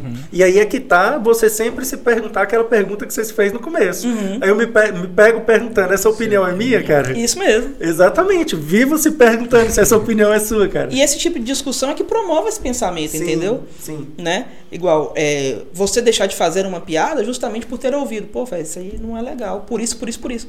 Pô, realmente. Sim. E isso é, e eu acho que isso é, é muito mais assertivo do que. Não, cala a boca, você não pode falar desse assunto. E- Eu acho que a partir do momento que a gente tem. que a gente pensa nos problemas que a gente tem, a gente consegue superar essas piadas. Eu achava graça dos Trapalhões, por exemplo. Hoje, assistindo alguns quadros, eu falo, cara, não, isso foi sem graça. Isso, Uhum. isso foi de mau gosto. Isso é evolução, é pô. normal, né? Exatamente. Não necessariamente precisava que eles tivessem feito, sabe? Assim, eu, eu concordo com você que tem coisa que o Léo Lins ele testa os limites. Então ele se, se propôs a fazer a arte dele testando os limites. Dessa gente- forma. E a gente vai descobrir quais são os limites ruins. Só que ele faz conscientemente. Os trapalhões faziam inconscientemente, porque tudo que eles faziam de piada muito racista com o Mussum, que, que ultrapassava a, a coisa do, do- da discriminação racial, era de uma herança naturalizada que vinha desde a escravidão. Isso mesmo. De que negro não tem alma. E o momento histórico era, era aquele. Exatamente. Porém, a- a- o ideal era que a gente não tivesse passado por isso tudo, né? O ideal era não ter tido escravidão, não ter tido é, o, o racismo que veio disso, a desigualdade racial que veio disso. Então, a gente, no caso do Léo Lins, ele se propõe a testar os limites. No caso do- dos Trapalhões, eu acho que eles faziam muito intuitivamente numa sociedade que estava toda errada. Uhum, isso mesmo. Era natural, né? Natural. Esses Não, programas... mas até hoje a gente tem essa herança. É igual a piada da doida burra, Sim. né, foi um exemplo, é, que a gente não entende até que ponto que isso é cultural, entendeu? E de onde vem isso, sabe? Por exemplo, é, é, a gente tem que fazer essas análises também. Essas piadas de mulher no volante perigo constante vêm de, de mulher. é, de, de outra forma, você está dizendo de uma forma bem humorada: olha, mulher, seu lugar é na cozinha. Isso, seu lugar não é aí. É, seu Isso lugar é mesmo. criando os filhos. Então, reproduz-se tanto uma piada que lá na frente a gente não sabe por que, que a gente está falando. Ah, deve ser mulher que está aí na frente, que não deu a seta.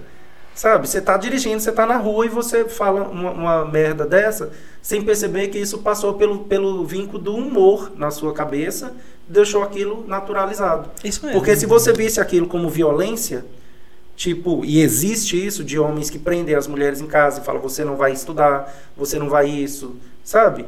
Se a gente visse como violência, a gente não ia achar graça. Uhum. Mas a gente vê como humor. E aí o humor naturaliza essas Também tem a situações. violência das mulheres que não deixa os homens ir jogar bola. Mas- Deve ser porque elas conhecem pelos homens, né? Mas, assim, de qualquer forma, eu acho que.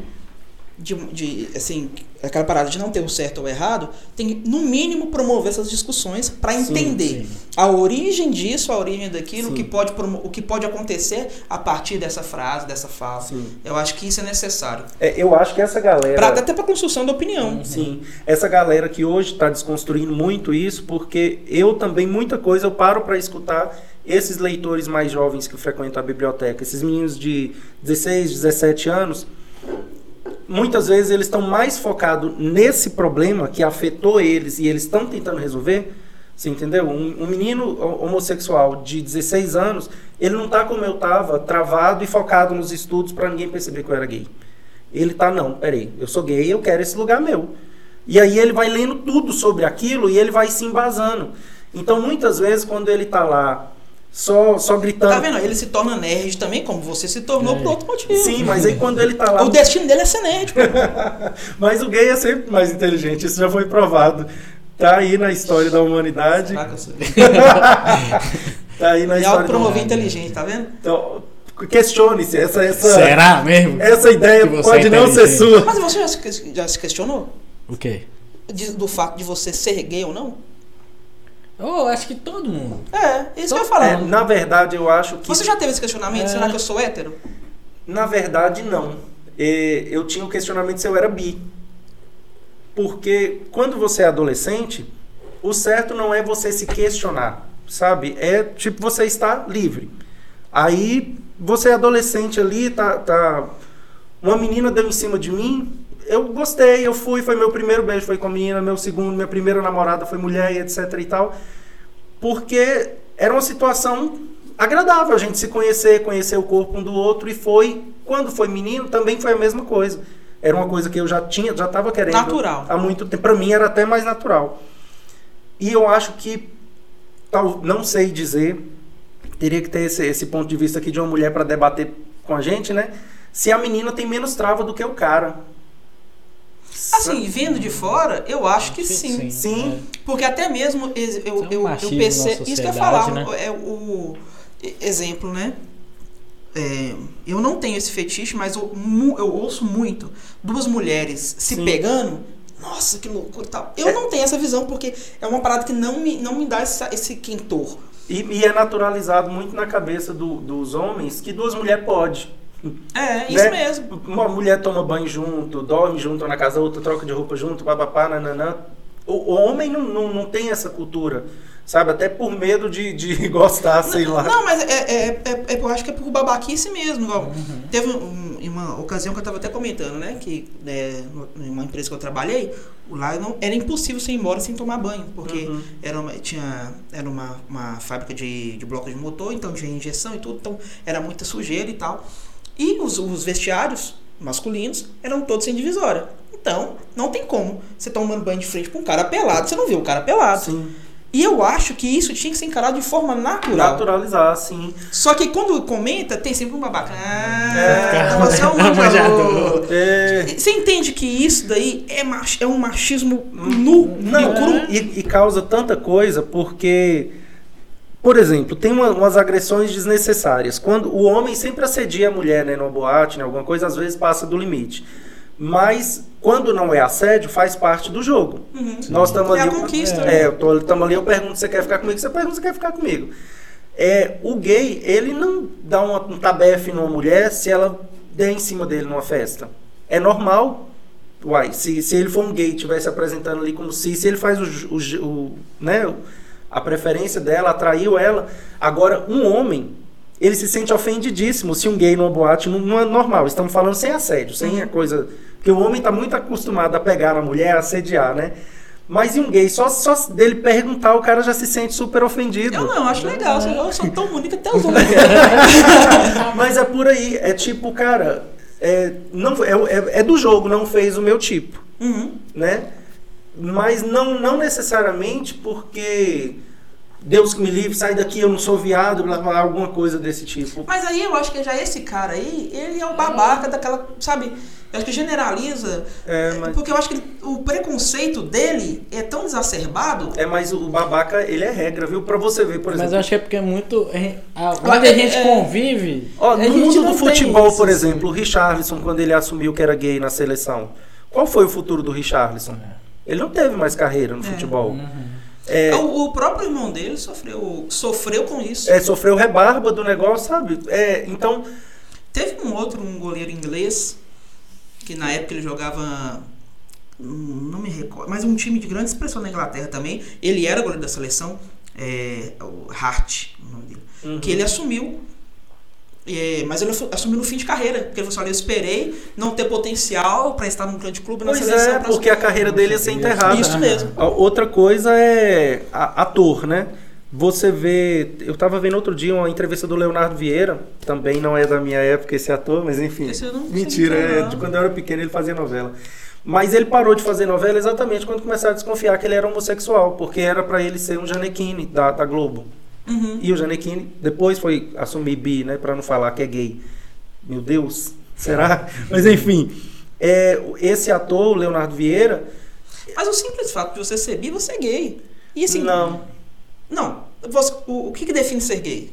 Gay é o que, que a, a orientação afetiva e sexual dele se orienta pro mesmo sexo. Somente. com o Pro mesmo sexo. Entendi.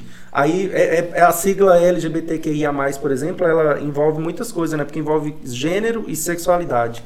E aí confunde todo mundo. Mas o bissexual, por exemplo, é o que se orienta tanto para homem quanto para mulher. Entendi. Então, Entendi. é, não necessariamente. E outra coisa, você não precisa ser nada. Não é obrigação sua ser para as pessoas é, terem uma resposta. Você, pode, a- você pode estar. Então, por exemplo, na, na adolescência, pode ter uma menina que, que, que teve experiências com mulheres e com meninos, e adulta ela decidiu que não, agora eu tô, tô, tô mais hétero, assim, eu não, não tô me sentindo atraída. A orientação sexual dela pode estar designada mais para aquele outro lado. Igual, hoje está acontecendo nas redes sociais, é, principalmente no, no LinkedIn, que tá colocando assim, ah, é, é, fulano de tal, ele dele, ela dela. Para poder deixar claro isso. Uhum. Você acha isso necessário? E eu não tenho LinkedIn. Eu Não, ainda- ainda mas esse, tipo, esse tipo assim, de definição. é, eu, Igual, não, eu não entendi a definição. exemplo, né? É, Rafael Oliveira, ele dele. Porque você é ele dele. Você é ele de um dele. Mas isso numa rede de trabalho? Sim. De... Sim. Ah, eu não tenho opinião. Não tenho opinião. Eu acho que seria desnecessário porque. se Eu a- acho que isso- até, faz. até o jeito de chamar a pessoa que tem muita gente. Agora tem. Tem muito disso, né? Você chama assim, é, ô Rafael, a pessoa não, não pode ser. Tem que falar. Tem que ser uma coisa neutra.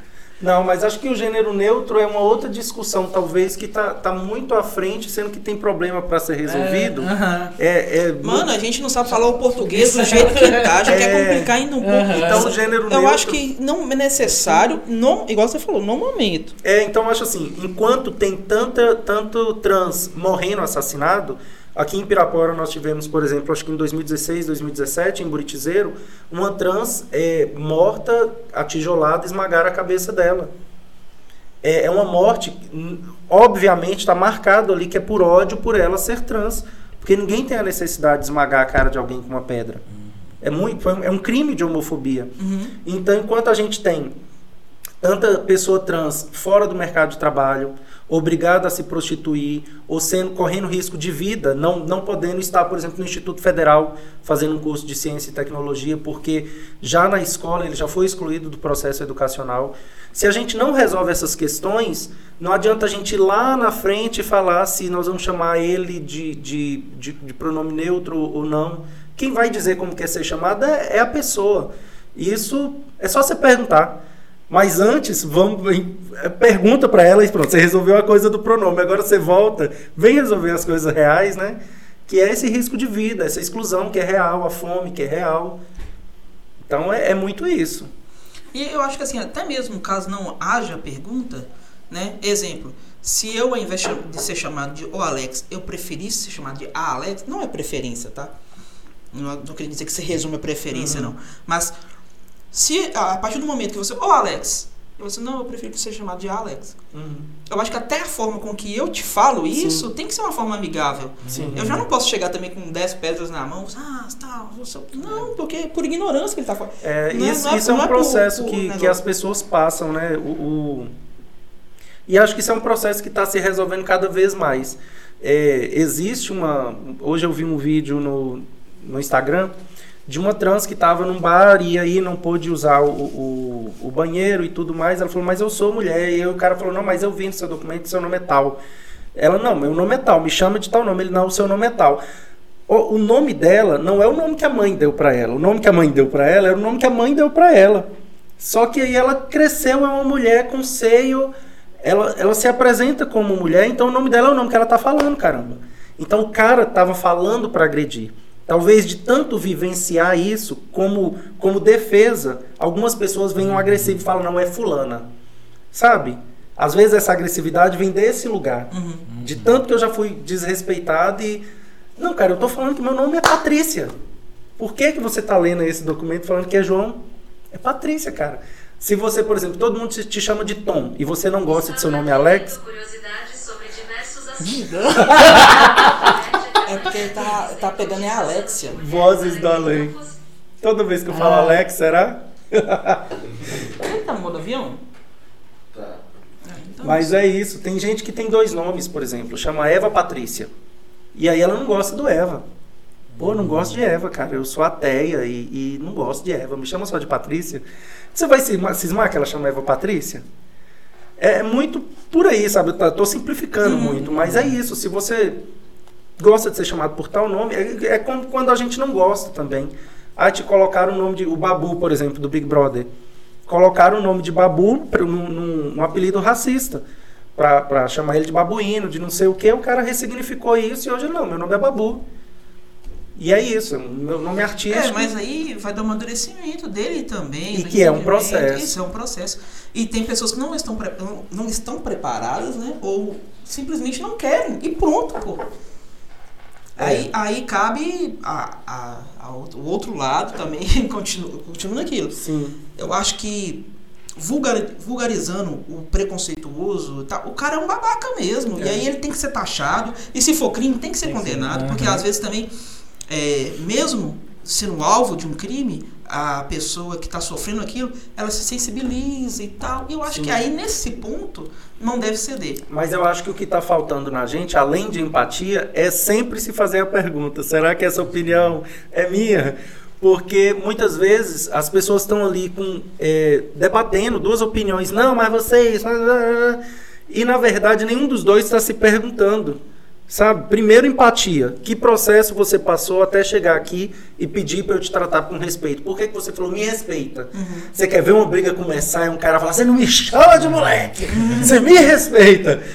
Se a pessoa. é, a- como foi o seu, sua trajetória para você chegar aqui e falar, me respeita quando, quando eu falei tal coisa? Então talvez eu tenha que parar e falar, "Ei, será que eu falei alguma coisa que eu toquei num ponto? Às vezes eu, eu tenho certeza que eu não falei nada com intenção de te, te ferir. Mas só de você mandar eu te respeitar, eu falo, por que você tá achando que eu sou moleque? Ao invés de eu pensar, cara, eu, hum, o que é que eu falei aqui que talvez é, dispara um gatilho ali em Então, Alex. é, é, você foi até assunto do nosso bate-papo passado. Olha, É, você se recorda uma vez que a gente estava iniciando o, o projeto do Sistema do Tamboril e a gente estava falando sobre livro e em algum assunto a gente falou sobre um Kama Sutra gay. sim. Aí eu falei assim, moça, eu nunca li nem o normal. Você lembra desse? Aí Sim. você falou, pô.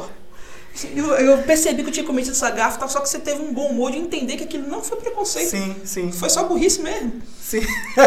E, e realmente, Mas é. porque foi, foi tão espontânea a fala que não. Não, eu depois fiquei todo. Não, não é que. Não, é, tipo assim, esse- e talvez em um dado momento, ou até se não tivesse mais intimidade de, de convívio e tudo, Sim. poderia ser tratado de outra forma. E quando você entende, entre aspas, com, com o olhar do outro, até mesmo com a sensibilidade, pô, ele não tá sendo preconceituoso. Sim. Ele só foi burrão mesmo e pronto. Eu, eu acho que o pessoal que está mais à frente dessas pautas, dessas discussões todas, eles às vezes estão com pouca paciência de, de ver coisas repetindo. E às vezes, por exemplo, não foi Alex que já me falou que, que ser diferente é anormal. Foram outras pessoas, só que eu já ouvi isso tantas vezes que quando você fala, ah, mas eu nunca li nem o Kama Sutra normal, aí aquilo eu falo, mas por quê? Você tá achando que é normal, caramba? É, já pega um Já, gatilho. É, né, às não- vezes é alguém que eu deixei de dar um tabefe ali, que falou de uma forma. Aí quer bater na É, mesa. e aí eu vou descontar em você, você entendeu? Porque agora eu tenho mais oportunidade. É, só porque eu sou pequeno. né? Sabe como é que é? Talvez seja isso. É, é, assim, mas por mais que, que isso aconteça, eu acho que a gente tem que comer. A empatia vai caber, que vai acabar solucionando isso mesmo. Sim.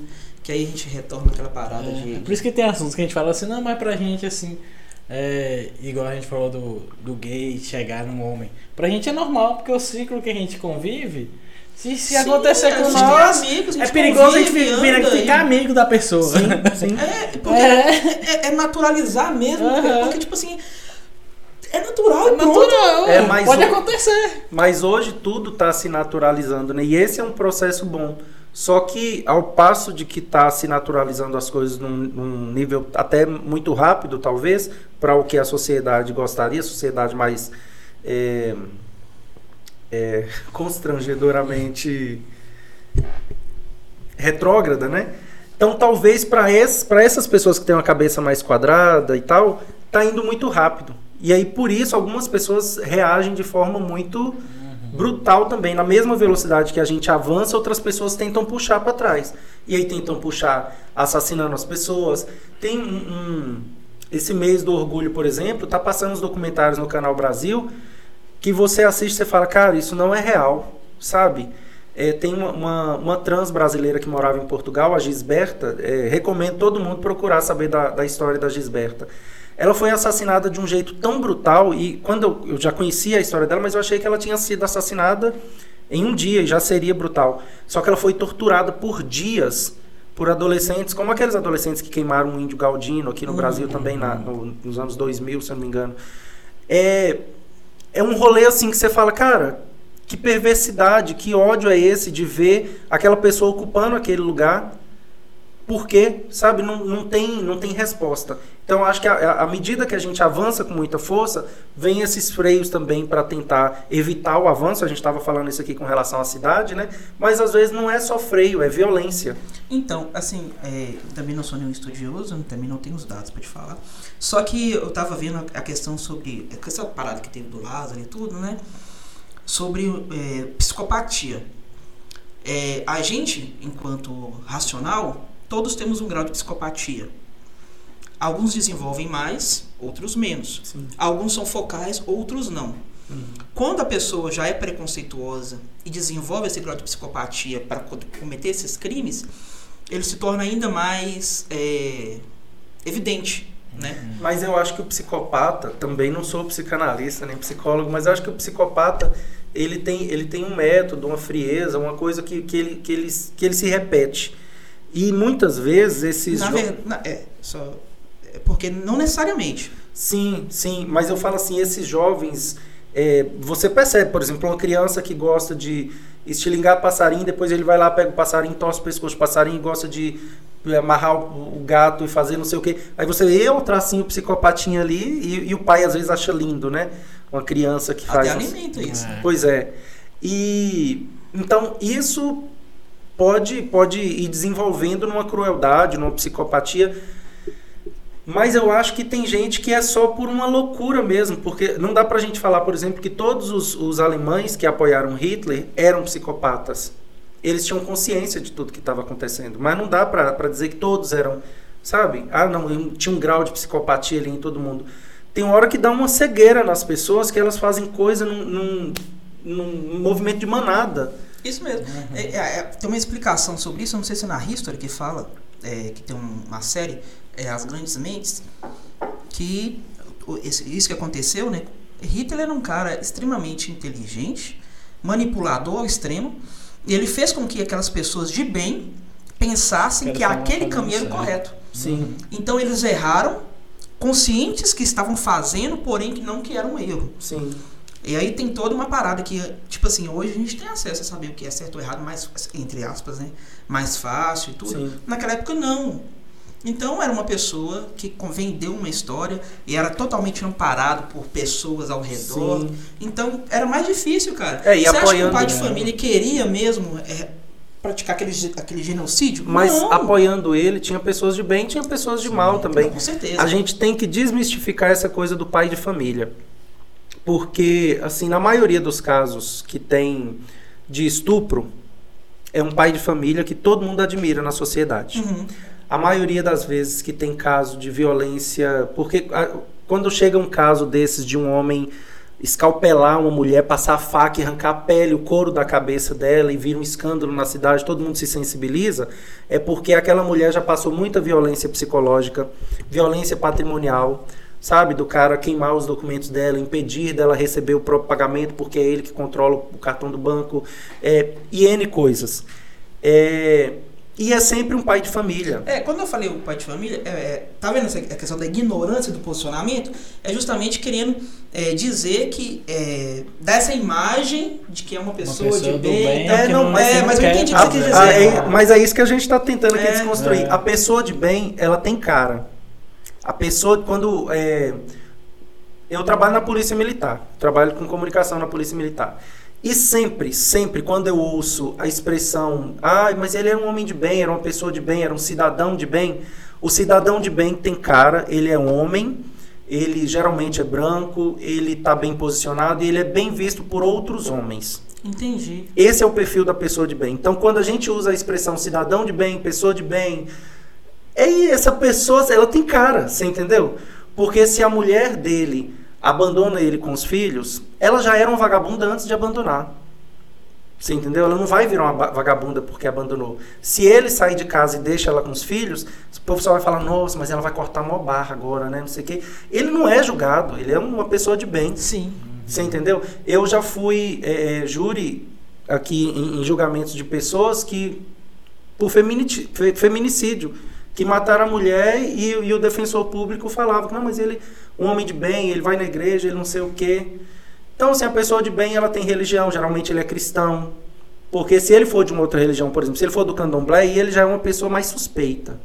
Você entendeu? Entendi. Se ele for de cor, talvez ele não seja de bem. Agora, se ele for negro e, e tiver dinheiro, ele já fica uma pessoa mais de bem. Você entendeu? Entendi. Eu acho que Faz gente- total sentido, cara, porque assim, até quando você foi falando aí, realmente Você para pra pensar, É. aí você vai vendo. é porque fica, As é uma, histórias que você é uma parada né? impregnada mesmo, É. né? Fica até envergonhada, né? Quando você fala um cidadão de bem, te vem uma mulher na cabeça? Não. Não, eu vejo, tipo assim, eu vejo uma pessoa. é, Sem sexo. Ah, para! Não, eu não falei isso. Não, eu não falei isso, não. Eu, eu vejo uma pessoa realmente assim. é, quando você fala uma pessoa batalhadora, guerreira e tudo, aí você pensa numa mulher sofrida. É, você pensa numa, numa mãe de família e tudo. Quando você fala um, Um homem cidadão de batalhador, ele, ele é bem sucedido. Isso, no entanto que eu falei, é um pai de família. Sim. Porque a, a imagem que eu tenho do provedor e tudo, que Sim. vem do patriarcado, que vem de- desse preconceito, Quando, desse machismo. quando, na verdade, pelo menos quase 60% dos brasileiros que- são criados por É mães isso de que família. Eu. É, Alex foi criado. Eu fui, Eu criado, também. eu fui criado por É. quatro mulheres. ó. Ó, a minha avó assim. criou 14, a minha mãe criou 3, e aí vai. É, a, minha, a minha avó, que, é, por parte de mãe, ela criou os- todos os três filhos dela sozinha. Pois é. Só que eu tô. eu- ah, por isso que eu até falei que eu fiquei envergonhado e Uma realmente. coisa tão É impregnada, porque é uma parece, parada né? inconsciente. É. E infelizmente é pela parada É estrutural. porque pensaram por você. Isso. Pensaram Não isso é por você. é, E eu, né? eu acabei de desmistificar isso agora te ouvindo. A gente É, vai agora eu comecei a ter um pouco da sua opinião Você acredita que eu, eu falei numa falta de segurança aqui, porque eu nunca tive esse raciocínio que o cidadão de bem ele tinha rosto. Mas quando eu lembro do Bolsonaro falando do, do- da pessoa de bem, Como é que você consegue lembrar do que Bolsonaro fala? eu, eu, eu lembro que é para não esquecer, da mesma forma como a gente não pode esquecer que teve racismo, que teve ditadura, que, que tem muita boçalidade, a gente não pode esquecer. A gente quer apagar para viver melhor. Mas quando eu vejo ele falando, ah, o cidadão de bem, que não sei o que, coisa e tal, tem que se armar. É, ele quer armar o homem. Sabe? Ele não quer. O cidadão de bem. Aí eles colocam as exceções. Mostram a mulher fazendo aula de tiro, que é uma coisa para inglês ver. Porque é, é sempre o homem, gente. Na verdade, de é querendo agradar o politicamente correto, querendo estar ali, é, né? Cidadão de bem, ele tem religião, ele tem corpo, ele tem cara, a gente sabe Sim. quem é. Esse, esse- esse sujeito.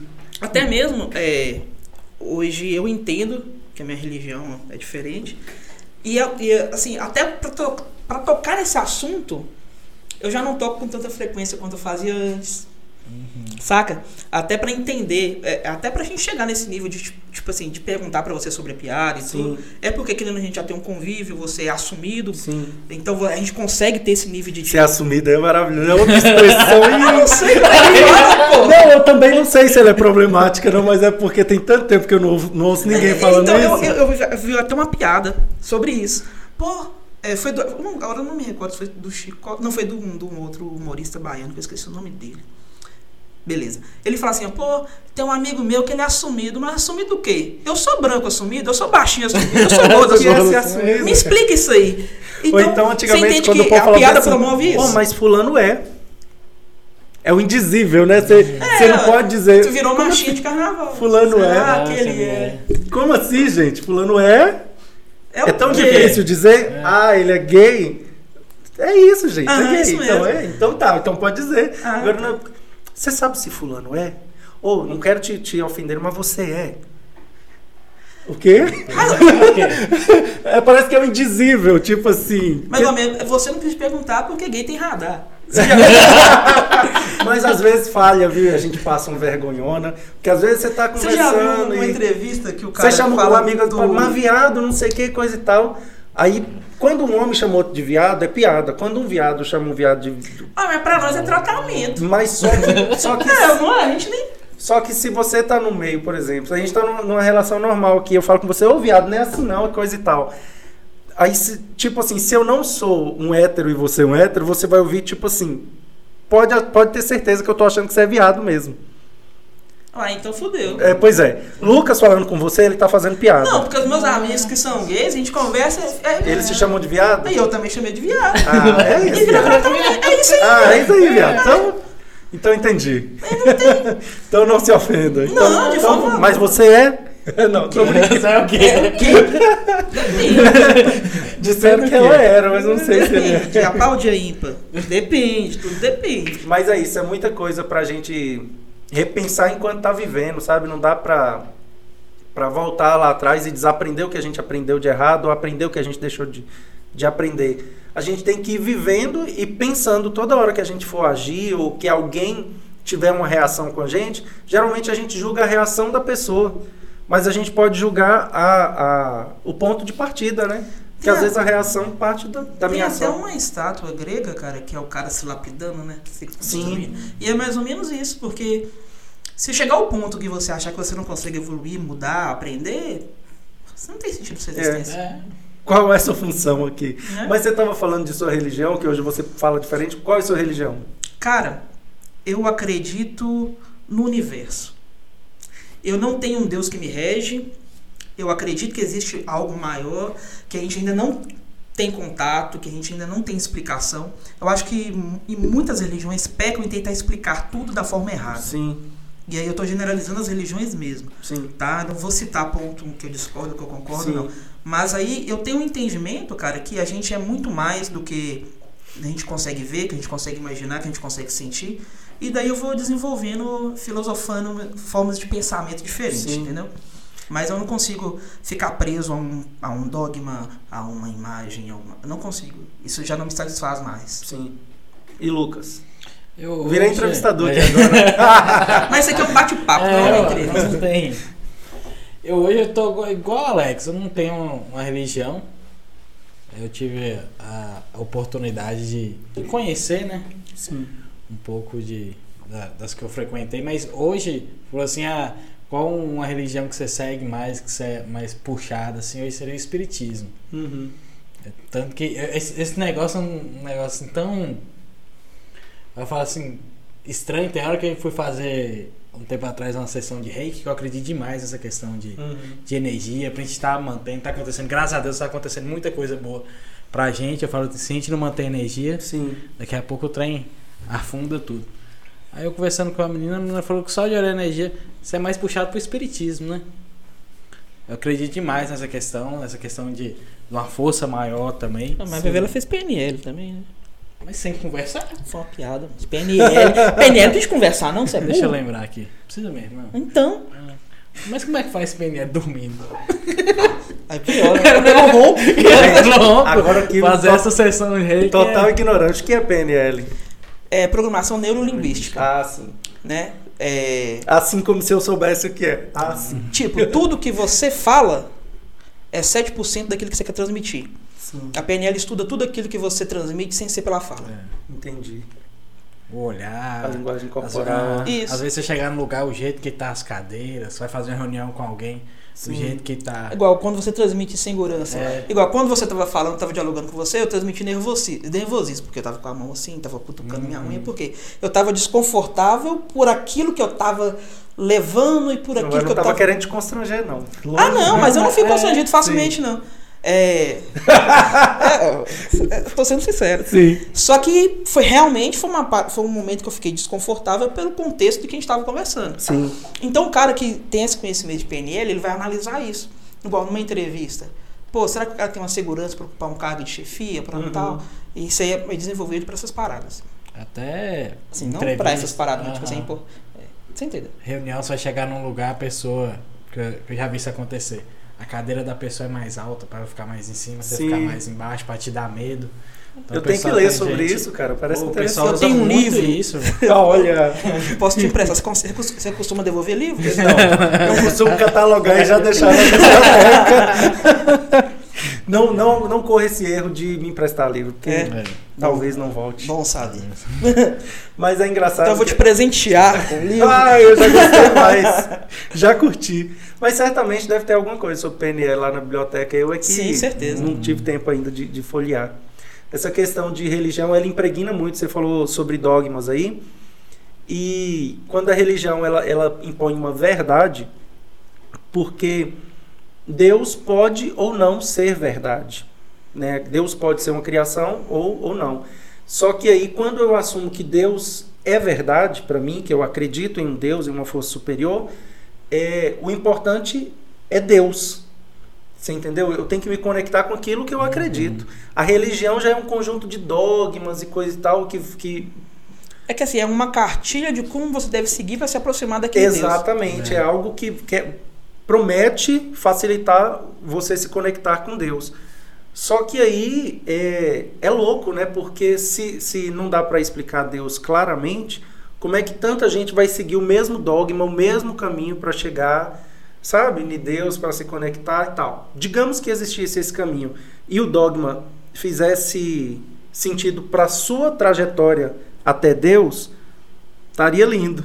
Mas o negócio é que o dogma, muitas vezes, das religiões se extrapolam para as outras pessoas, né? Então, eu acho assim que muitas vezes, ao invés de aproximar, tipo, a, a- é lógico que eu não estou, agora eu não estou generalizando, mas muitas vezes eu enxergo que ao, ao invés de querer aproximar você daquilo que eu acredito, eu quero é distanciar aqueles que não acreditam no que eu, no que eu acredito. Sim. Então, é uma- ao invés de plantar aquela semente, eu quero é pegar a- aquelas ervas daninhas e destacá-las. É, e tem a, a parada também da competição, né? De querer estar certo. Como não tem resposta redondinha para Deus, aí cada um tem que buscar a sua, né? Mas aí todo mundo quer estar no grupo que está certo. E qual que é a sua religião? Eu sou ateu. Né? Só que até para chegar. Ateu praticante? Ateu praticante. Só que não ateu é, é, militante ou como é, catequista. né? O carnal costuma dizer: Eu não sou um ateu catequista. É, quando a gente está se descobrindo ateu, isso é ótimo, né? Quando a gente está se, af- se, se afirmando. Então você é um ateu assumido. Eu, eu sou. Eu sou. Ele é? Ele é. É, quando você está se afirmando, às vezes você passa por essa infantilidade de querer questionar a fé do outro. Eu tinha muito isso, principalmente assim, eu olhava uma igreja pequena e falava, "Véi, não é possível que o povo segue isso. Aí um dia, estudando, eu falando, nossa, tem hora que, mesmo aquela igreja pequena, tem uma pessoa ali Sim. que segue aquilo, que acredita naquilo e aquilo ali faz muito bem pra ela. E quando a coisa faz Entende? sentido, né? É. Por exemplo, a meditação faz sentido para mim, a oração faz É. sentido para mim, a, a, a busca de milagre, o exorcismo faz sentido para mim e tal. E pronto. E faz sentido. E aí eu respeito pacas. Só que aí é, tal, eu não consigo respeitar muito quando são aquelas religiões que querem impor um rolê para todo Sim. mundo. Sabe? Esse negócio de bancada evangélica, por exemplo, religião e política. Ah. Cara, se esse dogma só serve para te conectar a Deus, por que, que tem que ter uma, uma bancada que, que, que segue um dogma é, fazendo política pública para todo mundo? Porque aí, por exemplo, é, se sua religião fala que não pode ter transfusão de sangue, tem algumas religiões que falam que não pode, e se você tem uma bancada dessa religião, né, não estou falando que é evangélica, mas você tem uma bancada dessas pessoas lá com poder de dizer, olha, a partir de hoje está proibido transfusão de sangue. A pessoa acidentou, está perdendo sangue, vai fazer uma cirurgia, não sei o que, é orar e é isso. É. Não, gente, vai ter caso que é transfusão. Chegamos no nível da ciência que é transfusão. Ah, você entendeu? Então Sim, não tem como. Tem coisas que eu acho que não dá pra misturar. Então eu respeito fé. Eu, eu danço no grupo Zabelê, por exemplo, as músicas do, do Congado e acho a coisa mais linda, porque o Zabelê ele faz é, representação da cultura, né? Então eu não sou um congadeiro de verdade, devoto de, de, de São Benedito. Mas no momento que eu estou dançando, eu sei que aquilo é muito forte. Então eu imagino que para alguém que crer nesse santo, deve ser muito mais forte quando ele está ali tocando e dançando. Um exemplo, né? É, vai com Deus, fica com Deus. Sim, Sabe? Eu respondo, eu falo, sim. né? Eu uso um, um escapulário que minha madrinha me deu, porque se tem significado para ela a minha proteção, Sim, para mim vai ter, exatamente. sabe? É muito isso. Lá em casa, eu sou um ateu, mas lá em casa tem um quadro de São Francisco, um de São Jorge, tem um São. Um São. São Gonçalo. Mas isso não faz parte da cultura também? Exatamente. Então tem muito isso também. Tem os arquétipos, mesmo se, não, se você não olhar para um lado cultural. é, São Francisco, é, pô. a- aliás, eu vou dizer, eu sou ateu. Mas eu conheci Jesus. E Jesus mudou minha vida. Não conheci Jesus, o Jesus da igreja. Mas, cara, você pensar em Jesus. Jesus era um cara revolucionário. Jesus não era um babacão desse que, que mete o dedo na cara de Caga a regra, né? é, Jesus não era um caga-regra. Então eu sou um ateu cristão. Se é que é possível. Então, assim, você acredita, você acredita nesse Cristo que você entende que, que pode não ser o mesmo Cristo pregado. É, e assim. Nossa, piada mal gosto agora, né? Pregado, foi. Mas, foi- enfim. Não foi intenção. É, mas não é o, o Cristo da religião e tal. No, no momento que ele fala de, de Deus, da Trindade, não sei o quê, eu, eu chego até a duvidar o quanto tem de, de palavra de Cristo na boca dele. Mas a trajetória narrada por aquele arquétipo. Digamos que Cristo foi um homem histórico, que eu também Uhum. não sei, não, não tem provas, né, nunca li nada a respeito para dizer, ah, existe prova agora que Cristo foi um homem histórico. Mas existe muita chance de ter sido, né, para ter tanta narrativa a respeito dele. Se ele foi, eu sou um cristão porque eu gosto de seguir o exemplo. Isso. Se ele não foi, eu gosto de seguir o arquétipo. Então, por exemplo, é São Francisco. Uma conexão com o natural, com a, com a natureza, com a simplicidade, etc e tal. Aí São Francisco acho que já existiu mesmo, está comprovado, né? Os santos existiram. Mas eu, eu gosto da história de vida e do arquétipo dele. Pô, é isso. Simplicidade, humildade. Humildade cabe em qualquer lugar. Isso mesmo. Então eu posso te pedir desculpa, isso não me fere, eu posso ser. é, não invejar você. Tem gente que tem muito disso, né? Eu estudei com fulano e hoje olha onde fulano tá, ele é um grande magnata do mercado de não sei o que, e eu ainda tô aqui em Pirapora. É você se sentir feliz com, com o cara lá Isso e. mesmo, o sucesso dele, né? Exato, e eu quero traçar o meu caminho. Peraí, meu caminho é mais esse. Eu gosto mais da, eu gosto da simplicidade de, de- dessa coisa, do arquétipo do, do São Francisco. É, eu, eu, eu compartilho um pouco desse, desse pensamento seu mesmo. Porque, igual, eu acho que, que Jesus exi- existiu, não tenho essa certeza toda também não. Porque tem algumas provas, alguns relatos e tudo. Sim. Beleza, bacana. Mas isso indifere da visão que eu tenho do Cristo. E eu acho que foi um cara foda, eu acho Uhum. que Jesus foi um cara. Entendeu? Que pronto. Sim, Eu acho que eu não preciso de, agora, assim, colocá-lo, né, como o Deus Salvador, tal, da, que, a, reli- que é a religião sim. Simplesmente um exemplo de homem que promoveu mudanças, que pregava o amor, Sim. e beleza. E até porque essa galera que, que não, não atina para a mensagem que ele deixou e atina só para esse outro lado de que, olha, eu tenho que falar que sou cristão porque é Cristo que vai me levar a Deus. Ela tá, tá errando aí, cara. Algum lugar da escolinha aí você matou alguma aula porque... É, eu costumo falar, cara, que me dá uma raiva, tipo, Deus castiga. Sabe, caralho.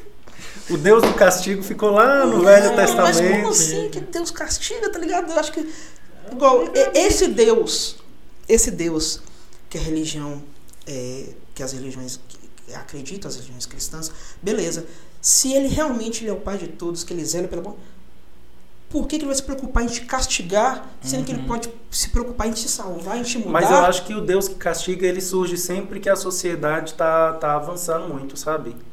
É, esse, esse período que a gente está agora, por exemplo, está surgindo esse tanto de reacionário aí, e, e principalmente pessoas fundamentalistas, religiosas, às vezes, porque eles inventam esse castigo de Deus para justificar e eles não querendo, talvez, que que a mulher possa se separar, sabe? A gente pensar que a, a menos de 60 anos a mulher pode se separar do marido. Tipo assim, cara, como assim? Claro que pode. Vou viver uma vida infeliz para sempre. Não tem nem 60 anos, cara. Então, Uhum. é tipo assim. é- é- então, esse Deus ele surge sempre para para castigar essa galera que que eu julgo que tá errada. Então, é, eu estava lendo alguns livros da, da cultura egípcia, que, jura, que é onde a origem da sociedade moderna e tal, né? E eles já tinham ah, explicações e regras que deram origem às religiões, Sim. né? E quando a gente começa a ter essa visão, eu acho que aí você começa a ter uma luzinha, tá ligado? Tipo, do que você começa a identificar padrões. Sim. Aí vem essas indagações. Igual, eu, eu lembro o dia que eu parei de frequentar a igreja católica. Eu fiz uma pergunta pro padre, eu parei. Por que é assim? Pra mim já não, não era o bastante, entendeu? Sim. Eu, poxa, que fosse uma explicação, olha, a gente não, eu, eu não sei, é a minha fé que explica. Pô, seria tão mais. É. Não, porque Mas é tem assim. que Algumas assim. religiões, algumas religiões são muito convenientes, né? Porque para algumas coisas elas têm as respostas de tudo que é errado. Quando você pergunta algumas coisas que são profundas e que são misteriosas, Uhum. aí não, isso é mistério. Não, isso daqui me foi revelado que você não pode. Isso daqui É, isso aqui é é mistério. mistério. É conveniente, né? É, bem conveniente. Muito conveniente. É, é igual a história da mãe, né? É, Por que, mãe? Por que não? Pronto. Né? Ao invés de, dar- de se dar o trabalho de explicar pro, pro filho, Sim. o simples por que não? Só fazer um lembrete aqui. Pessoal, se inscreva no canal, por favor. Eu vi que tem um, o Peter Jordan. Ele fala que tem um dos hackers para poder ter inscritos no canais é ficar pedindo. É. Porque Sim. o pessoal tá, às vezes tá envolvido ali na conversa e tal, acaba o vídeo, vai Esquece. embora e esquece. É. Então se inscreva, tem um botãozinho inscreva-se. Você já escreve, já dá o like, já comenta. Gente, esse botão inscreva-se não tá aí à toa. Né? É. Já, já xinga o Rafael, já xinga o Lucas, xinga eu, xinga a Breno também, que tá Breno. quietinho hoje. É, Breno hoje tá quietinho. e Os internautas estão interagindo aí, tá tendo pergunta. Tá faltando os internautas É, na vida os dele. internautas. Temos, ó, temos uma pergunta aqui, eu não quis atrapalhar a conversa, que ela tava uma conversa. Acho que pela primeira vez a gente ficou conversando umas conversas legais aqui, né? É. Mais inteligente. Até me achei inteligente aqui. Foi, Hoje foi, é- foi Eu- Hoje, hoje eu tô é igual aquele. Hoje eu me senti aquele. Esse programa de, de um amigo nosso, o mais burro da mesa hoje? Ah, Hoje eu, papo sempre, foi. eu sempre me sinto assim. É, Eu, me- temos eu atrás de você mesmo sou um jegue. Sai fora. Uma pergunta do João Paulo, ainda quando a gente estava no assunto lá do da Tamboril, né? Ele pergunta sobre a análise do Rafael sobre a festa literária de Pirapora.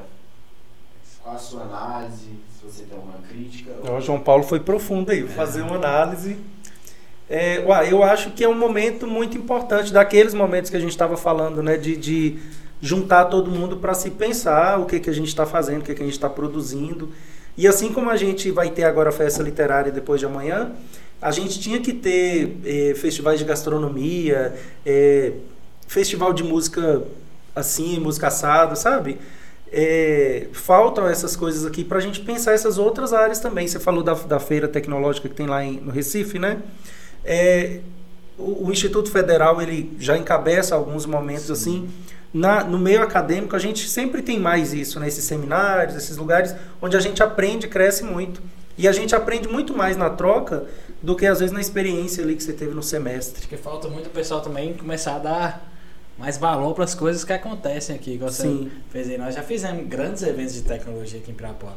A gente fez uma semana de informática aqui, que a gente trouxe gente de fora do país para vir palestrar. Sim. Um conteúdo fantástico. Só que aí tinha hora que você conversar com o povo, o povo, ah, mas é, é o evento do IF, é o evento do Instituto. É, mas aí é uma crítica aí. É, é um É. paradigma que nós, nós não estamos parando, né? É uma Nós crítica que a gente tem que fazer, no caso da, da instituição, né, do Instituto Federal, não é de nenhuma gestão, de nem dos professores, é que talvez o Instituto Federal ainda não integrou totalmente com a comunidade, né? É, porque precisa muito disso. Lá na biblioteca mesmo a gente sentiu que a gente tinha que mobilizar muito a galera, integrar e, e chamar, sabe? É, e às vezes, antes de chamar para um evento que a gente fez, seduzir as pessoas, sabe, para esse evento. Mas assim, é, é, a que- essa questão do meio, o meio acadêmico em si, ele sempre tem essa dificuldade, sabe? até mesmo pela visão que é imposta sobre a universidade, sobre o Conhecimento Sobre, acadêmico. sobre o, o, o IF, né? Existe aquela, aquela questão, aquela rincha do, do IF com os outros.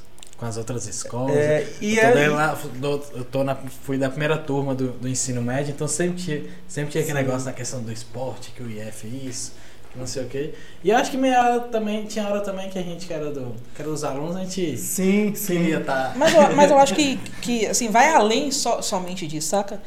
É, igual o, o, o acadêmico em si, quando você está no ambiente acadêmico, o- você quer promover discussões diferentes. Você quer- Sim. e aí quando você vai pegar isso, externa, externalizar isso, você não, você não tem tato. É, é esse tato para chamar a, a É, comunidade. então- Porque a gente não tem uma, uma comunidade é, acadêmica muito grande na cidade. É porque quando você está numa cidade acadêmica e, e você promove uma coisa dessa, é mais fácil de você ter público justamente dessas pessoas, entre essas pessoas. Mas talvez o IF tenha, tenha que, que ter esse tato aí, esse, esse approach para poder, inclusive, seduzir mesmo essa galera para querer estudar. Você pensa agora que a gente está quase dois anos sem ter aula presencial. Se a galera que está saindo do ensino médio, sabe lá se, se, vai, se essa galera vai sair do ensino médio, o número de pessoas interessadas em ir no IF vai cair. Porque muita gente não está nem concluindo o segundo grau com esse negócio de estudo à distância. Deve estar difícil para quem faz aula hoje no IF no superior, imagina para quem está no ensino médio, tendo que preocupar com outras coisas. Ô, Rafa, a gente já tá. A gente já extrapolou. Isso, Ah, não. Não ia conseguir É porque- ficar é porque- duas horas, já deu o quê? Já deu umas duas Não, eu, eu tá? a, a primeira, a primeira vez que eu olhei no, no relógio foi agora. Sim. E justamente por isso, porque você falou assim, ah, não tem conteúdo. É. É, a foi, dar produtor. cinco minutos. Vocês querem ouvir mesmo? Ah, Três horas de live. aí. Caramba. E aí a preocupação não é pra gente ter- finalizar, não. A preocupação é com o seu tempo. Não, eu Tá. só preciso ir ao banheiro antes de ir embora, mas a gente pode dar tchau. Né? Beleza. Eu Então, bebi muita água, cara. Como é que vocês conseguem beber duas garrafas d'água? Você tem compartimento aí pra mais, né? eu tenho um tamborzinho aqui. Lucas tá aqui só que mete água. Eu achei Não, que. mas você vê quando o cara bebe, que teve umas duas vezes na hora que eu fui beber, quando chega faz assim, ó. Já tombo o copo, É, só tomou uma. uma espuma. PNL, tá vendo? Você também fez isso. Vocês estão craques de PNL. Rafa, então. Ó, Rafa, era Rafael Oliveira, né? agora já é Rafa. Escolheu já. Então, cara, eu quero agradecer de verdade, né? É, a gente acabou que pensou que não ia conversar tanto, a gente conversou muito e ainda ficou muito assunto para ser pra conversado. Sim. Né? Eu acho que sempre quando a conversa é boa, a gente fica com essa sensação de que poderia ter falado disso, falado daquilo, e acabou que não deu tempo, porque senão fica uma conversa eterna. Mas né? eu vou deixar assunto pros próximos convidados, né? Aí, e pro seu Senão a retorno, gente né? gasta. Não tá achando que vai vir uma vez só. Opa! É, vai ser sempre é, momentos de celebração é, quando a gente tá junto. Eu acho que isso é legal. Agradeço por estar aqui prestigiando a gente, agradeço pela disponibilidade. Ah, Logo que foi convidado, já falou, beleza. é, Tipo assim, mesmo sem entender mais ou menos como era o projeto, depois que foi. Já, É, exatamente por isso que eu confiança, achei né, que eu não ia render nem 10 minutos de conversa, porque eu nunca um podcast, eu sou cringe. Somos! Somos cringe. Então, muito obrigado, tá? É, sempre que precisar, sabe que pode contar com a gente para qualquer coisa. As portas estão abertas para quando você quiser impor seu retorno antes do nosso Olha. convite, tá? Eu que agradeço É demais. falar. E tomara aí que o podcast bombe, porque é muito interessante a gente dar voz pro pessoal que é daqui, né? Quando a gente fala de lugar de fala, é, é, é- é- esse é o conceito, né? Acho que muitas pessoas hoje já entenderam esse conceito. Mas é esse lugar de fala, porque às vezes a gente fala de temas genéricos, você ouvir um podcast de outro lugar falando de um tema genérico, talvez o cara tá falando todo contaminado ali da visão de mundo dele de São Paulo, do Rio de Janeiro, do Mato Grosso, de onde eles estão, né? Uhum. Ou das, da realidade econômica que ele tá, ou da realidade ambiental que ele tá. Do convívio, né? Exatamente. Então faz todo sentido aí que esse podcast caia nas graças aí nos ouvidos da galera, porque é interessante ouvir o que que o pessoal, a visão de mundo do piraporense, né, sobre as coisas, o que está acontecendo na nossa realidade. Obrigadão de pelo conhecer convite. histórias como a sua, já também parabenizar pelo trabalho no, no Tamboril. Que precisar de nós aqui, Olha, já nós anotei. estamos à, à Eu- disposição. Eu gravei, viu? Nós estamos aqui à disposição para ajudar. É, o que tiver ao nosso alcance, como o Alex falou, agradecer demais. Foi muito bom. Quando o papo é bom, a gente nem olha. Ho- Hoje o trem foi tão que os telefones descarregou, descarregou tudo. Bateria precisou trocar umas três vezes. E é assim, a gente. É. da- Daqui a um tempo a gente vai ter. A gente vai, vai nos dar o luxo de ter os equipamentos corretos. É. Ai, ai. Então, muito obrigado. Pessoal, relembrando, é, se você não estiver assistindo pelo YouTube e tudo, a gente está em todas as redes sociais, como do Copo Podcast. É, no YouTube você pode estar acessando lá, se inscrevendo no nosso canal. É, quais são as redes sociais da biblioteca? Clube Literário Tamboril. Todas. Seja no, no Insta, no YouTube, em tudo. Pronto. Então, já sabe aonde nos encontrar. Então, vão lá. No mais, muito obrigado. E quinta-feira, né? Quinta-feira nós estamos de volta. Isso aí. Foi, bebê.